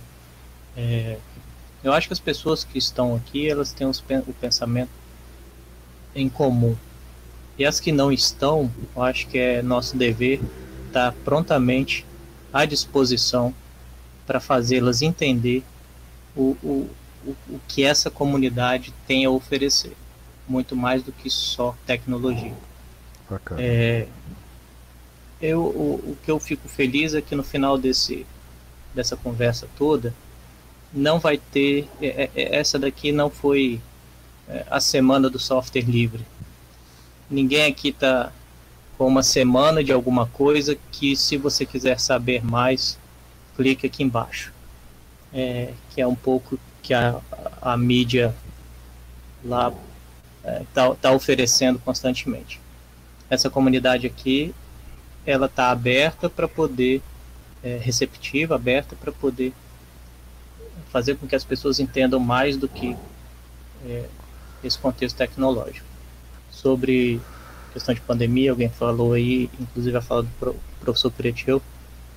É, eu também fiz um relato lá, eu, eu, minha esposa passou 30 dias na UTI. Então, realmente, a gente precisa é, se conscientizar e se prevenir. É, o que está acontecendo, a gente também precisa ter um discernimento e combater, da mesma forma que a gente está fazendo com a comunidade do software livre. Acho que essa é a minha fala, né, nada muito técnico, eu também não tenho muita propriedade para falar sobre isso. Tem sim, Mas uma rapaz. boa noite e não- um agradecimento enorme que eu deixo, né, que eu faço aqui para todos vocês. Eu que agradeço, viu, cara? É, e seja bem-vindo para participar outras vezes. E só, inclusive, já pegando no seu pé assim de brincadeira, viu, cara? Mas é uma brincadeira que é para todos nós que estamos aprendendo. Você não usa 100% Linux. Não é possível que você só use o kernel. E se você usa, você tem que mostrar para a gente como é que faz isso, tá? Só para pegar no seu pé e não perder a oportunidade, né? Aqui a gente usa o sistema operacional que tem o kernel Linux na, na maioria, mas tem outros que usam o kernel, outros kernels também, né?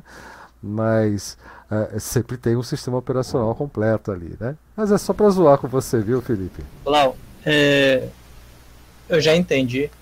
É, nas, na- na- nas lives lá com o professor Cretil, eu, eu sempre peço, não vou pedir desculpa porque ele já me ensinou que também não se pede desculpa. Mas É. eu explico o seguinte: é, é um caguete mesmo. A gente passa tantos anos é, aprendendo de forma errada, inclusive o linguajar e tudo, é difícil a gente conseguir se desapegar. Então, realmente, é, eu- o termo que o professor Cretil fala, eu, eu acho que é isso aí mesmo, é paciência, sabe? A gente tem que ter paciência e, e entender o processo que acontece com todos quando a gente é, começa a entender e, e querer desapegar daquele mundo que a gente estava é, iludido, vamos dizer assim. Maravilha, cara. Brigadão. É, Juca, qual é o nome do canal mesmo? Garoa Hacker Club, ainda tá com a gente, Juca? Aí deve ter ido pegar um, um coquetel especial lá, porque o Juca ele faz lá uns drinks, só ele. Mas enfim, ele não tá por aqui. Leonardo, seu boa noite.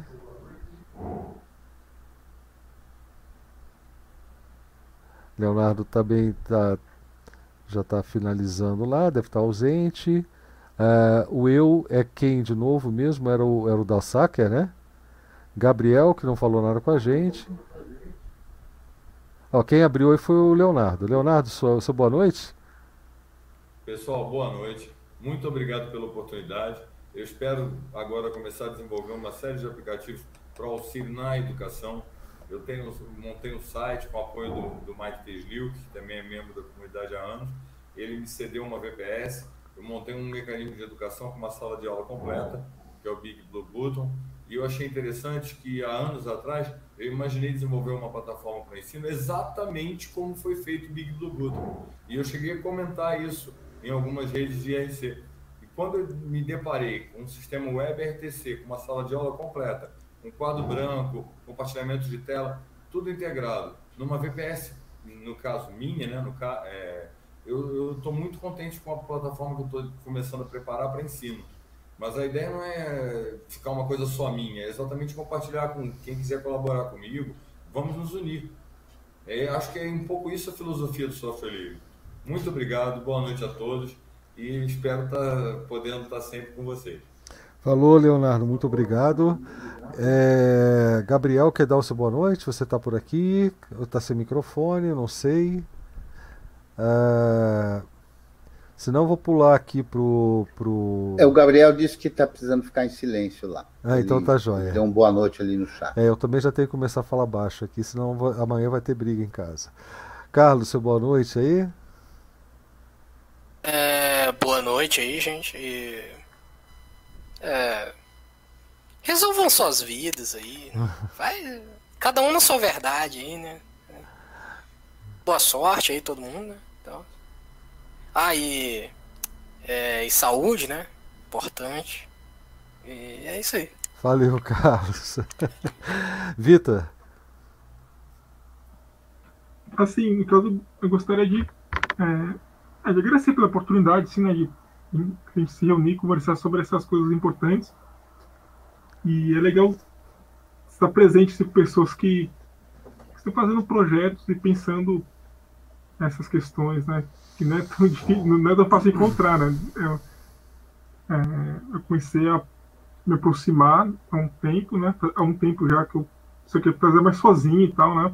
E ter outras pessoas para ver, né? E presenciar e participar de discussões com outras pessoas, isso fortalece mais, né? Eu conheci esse, esse grupo mais por vendo os vídeos do Creteu, né? Uhum. E foi muito importante para mim, assim. Muito, quero agradecer vocês. Muito obrigado, gente.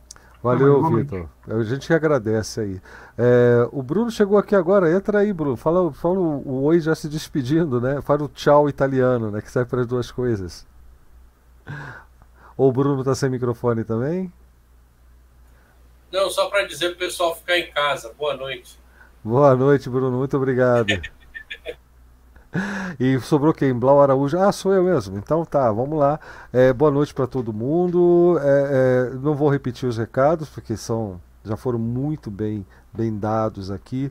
Protejam-se, protejam-se. Nós temos amigos aí sofrendo horrores né, na comunidade Fedora Brasil. A gente teve recentemente o caso até do falecimento da esposa de um dos nossos amigos, companheiros Panda Titã. Né? E, e gente, é, é, isso não é brincadeira, não vão pela cabeça daquele animal, né?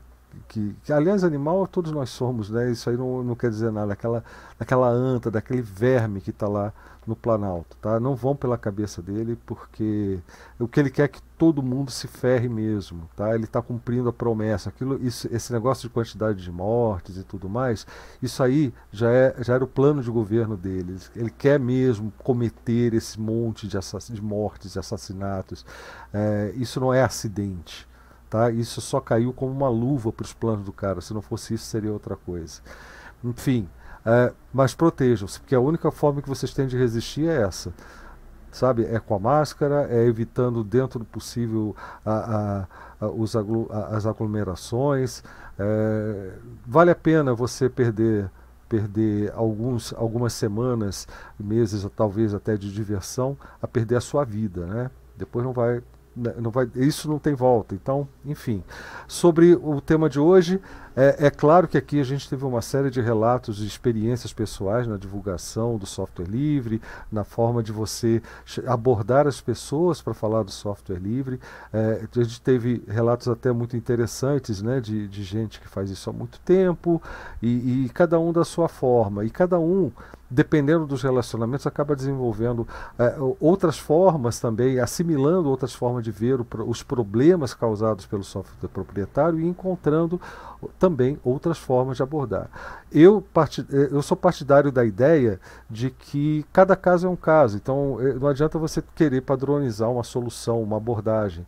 O, o que eu vejo que o importante é mesmo você estar sempre meditando a respeito e agindo, é claro, no sentido de tentar fazer o máximo possível para que mais pessoas se libertem do controle, do domínio dos, dos modelos proprietários. Lembrando que software livre e software proprietário é questão apenas de uma licença não é qualidade de software, né? E até a gente fez inclusive uma live aqui há algum tempo onde que, cujo título era, né, software proprietário é lixo. E é lixo pelo modelo da, da licença. E isso, para mim e para muita gente, é inaceitável, por mais que a gente tenha que lidar com isso no dia a dia. O importante é ficar incomodado. E incomodar os outros também. Tem que ter um pouco de paciência. Você pode não, não ser aquela pessoa agressiva, né? Que vai ficar é, culpando a vítima, né, desse papel de, de culpar a vítima, mas você tem que ser aquela pessoa que a pessoa olha para você, já é que nem o que a gente fala do creteu aqui, né? Quando alguém fala algumas daquelas, daqueles termos que ele tem lá da lista de termos proibidos, expressões proibidas, a gente já imagina um crecheuzinho no ombro ali dizer, né? Olha, não é assim. Eu já vi aqueles aforismos do Queretião na cabeça, né? E é esse papel que a gente tem que fazer. Esse é o papel do educador. O educador não é aquele cara que dá conforto. O educador é o que dá, que causa o incômodo, que faz com que você não se sinta à vontade para permanecer na mesmice, que você se sinta impelido a questionar sempre, a criticar sempre. Tá? E, e isso é fundamental. E, e, eu não acredito em qualquer movimento a favor do software livre que não passe por isso. Tá? Se você vai, ser, vai, vai divulgar o software livre para ser amiguinho de todo mundo, você está fazendo um trabalho errado.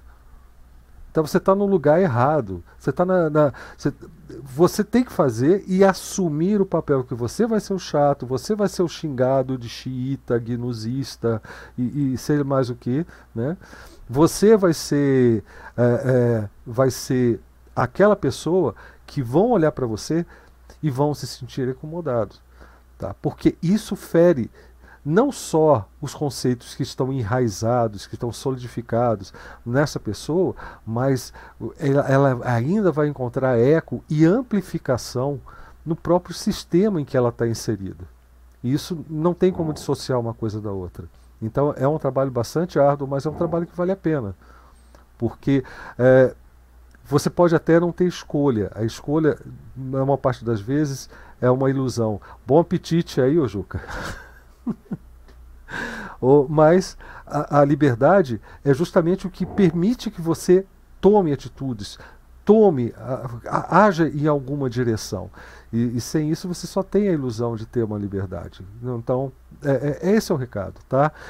Com certeza a gente vai falar sobre isso em outras lives, mas a próxima, muito provavelmente, a gente vai atender o pedido do pessoal que teve uma enquete hoje que escolheu os temas e ficou na área das distopias digitais, que aí sim envolve a invasão de privacidade, a, a segurança digital e outros problemas né, que estão virando vale, basicamente vale regra. o recado do, do sorteio, Blau, para a próxima live. Né? Ah, sim, isso aí. E lembrando que na próxima live, antes disso, até Lembrando que nós, eu dependo muito dos apoios de vocês, né? O Cretil também lá no trabalho dele, né? Por isso que tem aí nessa nossa lista várias formas de você contribuir financeiramente com esse trabalho, né? que é um trabalho de tempo integral. E, e na semana que vem nós vamos fazer um sorteio para quem já tiver o livro, que é o nosso livro Pequeno Manual do Programador GNU Bash, que tem o, o link também na descrição do vídeo. E, e, se você já tem esse livro, você pode concorrer a uma das cópias impressas, são cinco cópias. Deixa eu mostrar aqui de novo, né, antes da gente encerrar. Deixa eu voltar aqui para minhas câmeras de boas-vindas, vai virar câmera de despedida. Então eu tenho cinco belezinhas dessa aqui, que é a nossa amiga Bárbara Tostes, lá das Impressões Bárbaras, né? fez para a gente, teve a gentileza de produzir para a gente. Ela, inclusive, me deu um especial aqui, deixa eu mostrar também, pequenininho, mas vai dar para mostrar. Esse aqui é maior do que o outro, tem um papel especial, que é para ficar de lembrança, né? Afinal de contas, é o primeiro livro do, do Blá Blá aqui, né? Então, fazer o quê? Né? Preciso. E ela teve essa sensibilidade essa condição, e foi muito bacana. E ela fez a mais. É, nessa versão aqui de capa mole para a gente poder distribuir para quem, eh, enfim, em alguma promoção qualquer. E eu, como queria muito que que eles fossem para alguém que está realmente com a gente, está engajado no nosso, na nossa comunidade, nos nossos projetos, está engajado em aprender a programar em, em Bash, né, que esse livro fosse distribuído, sorteado entre eles. Né? Então, gente, essa é uma grande oportunidade. Eu já coloquei o link aqui no, no chat, mas se alguém puder colocar de novo lá no, no Matrix, eu agradeço, porque agora eu já vou encerrar a nossa transmissão. E a gente vai se falando aí ao longo da semana e até, no mínimo, até segunda-feira. Tá certo? Então, olha, um grande abraço e fui.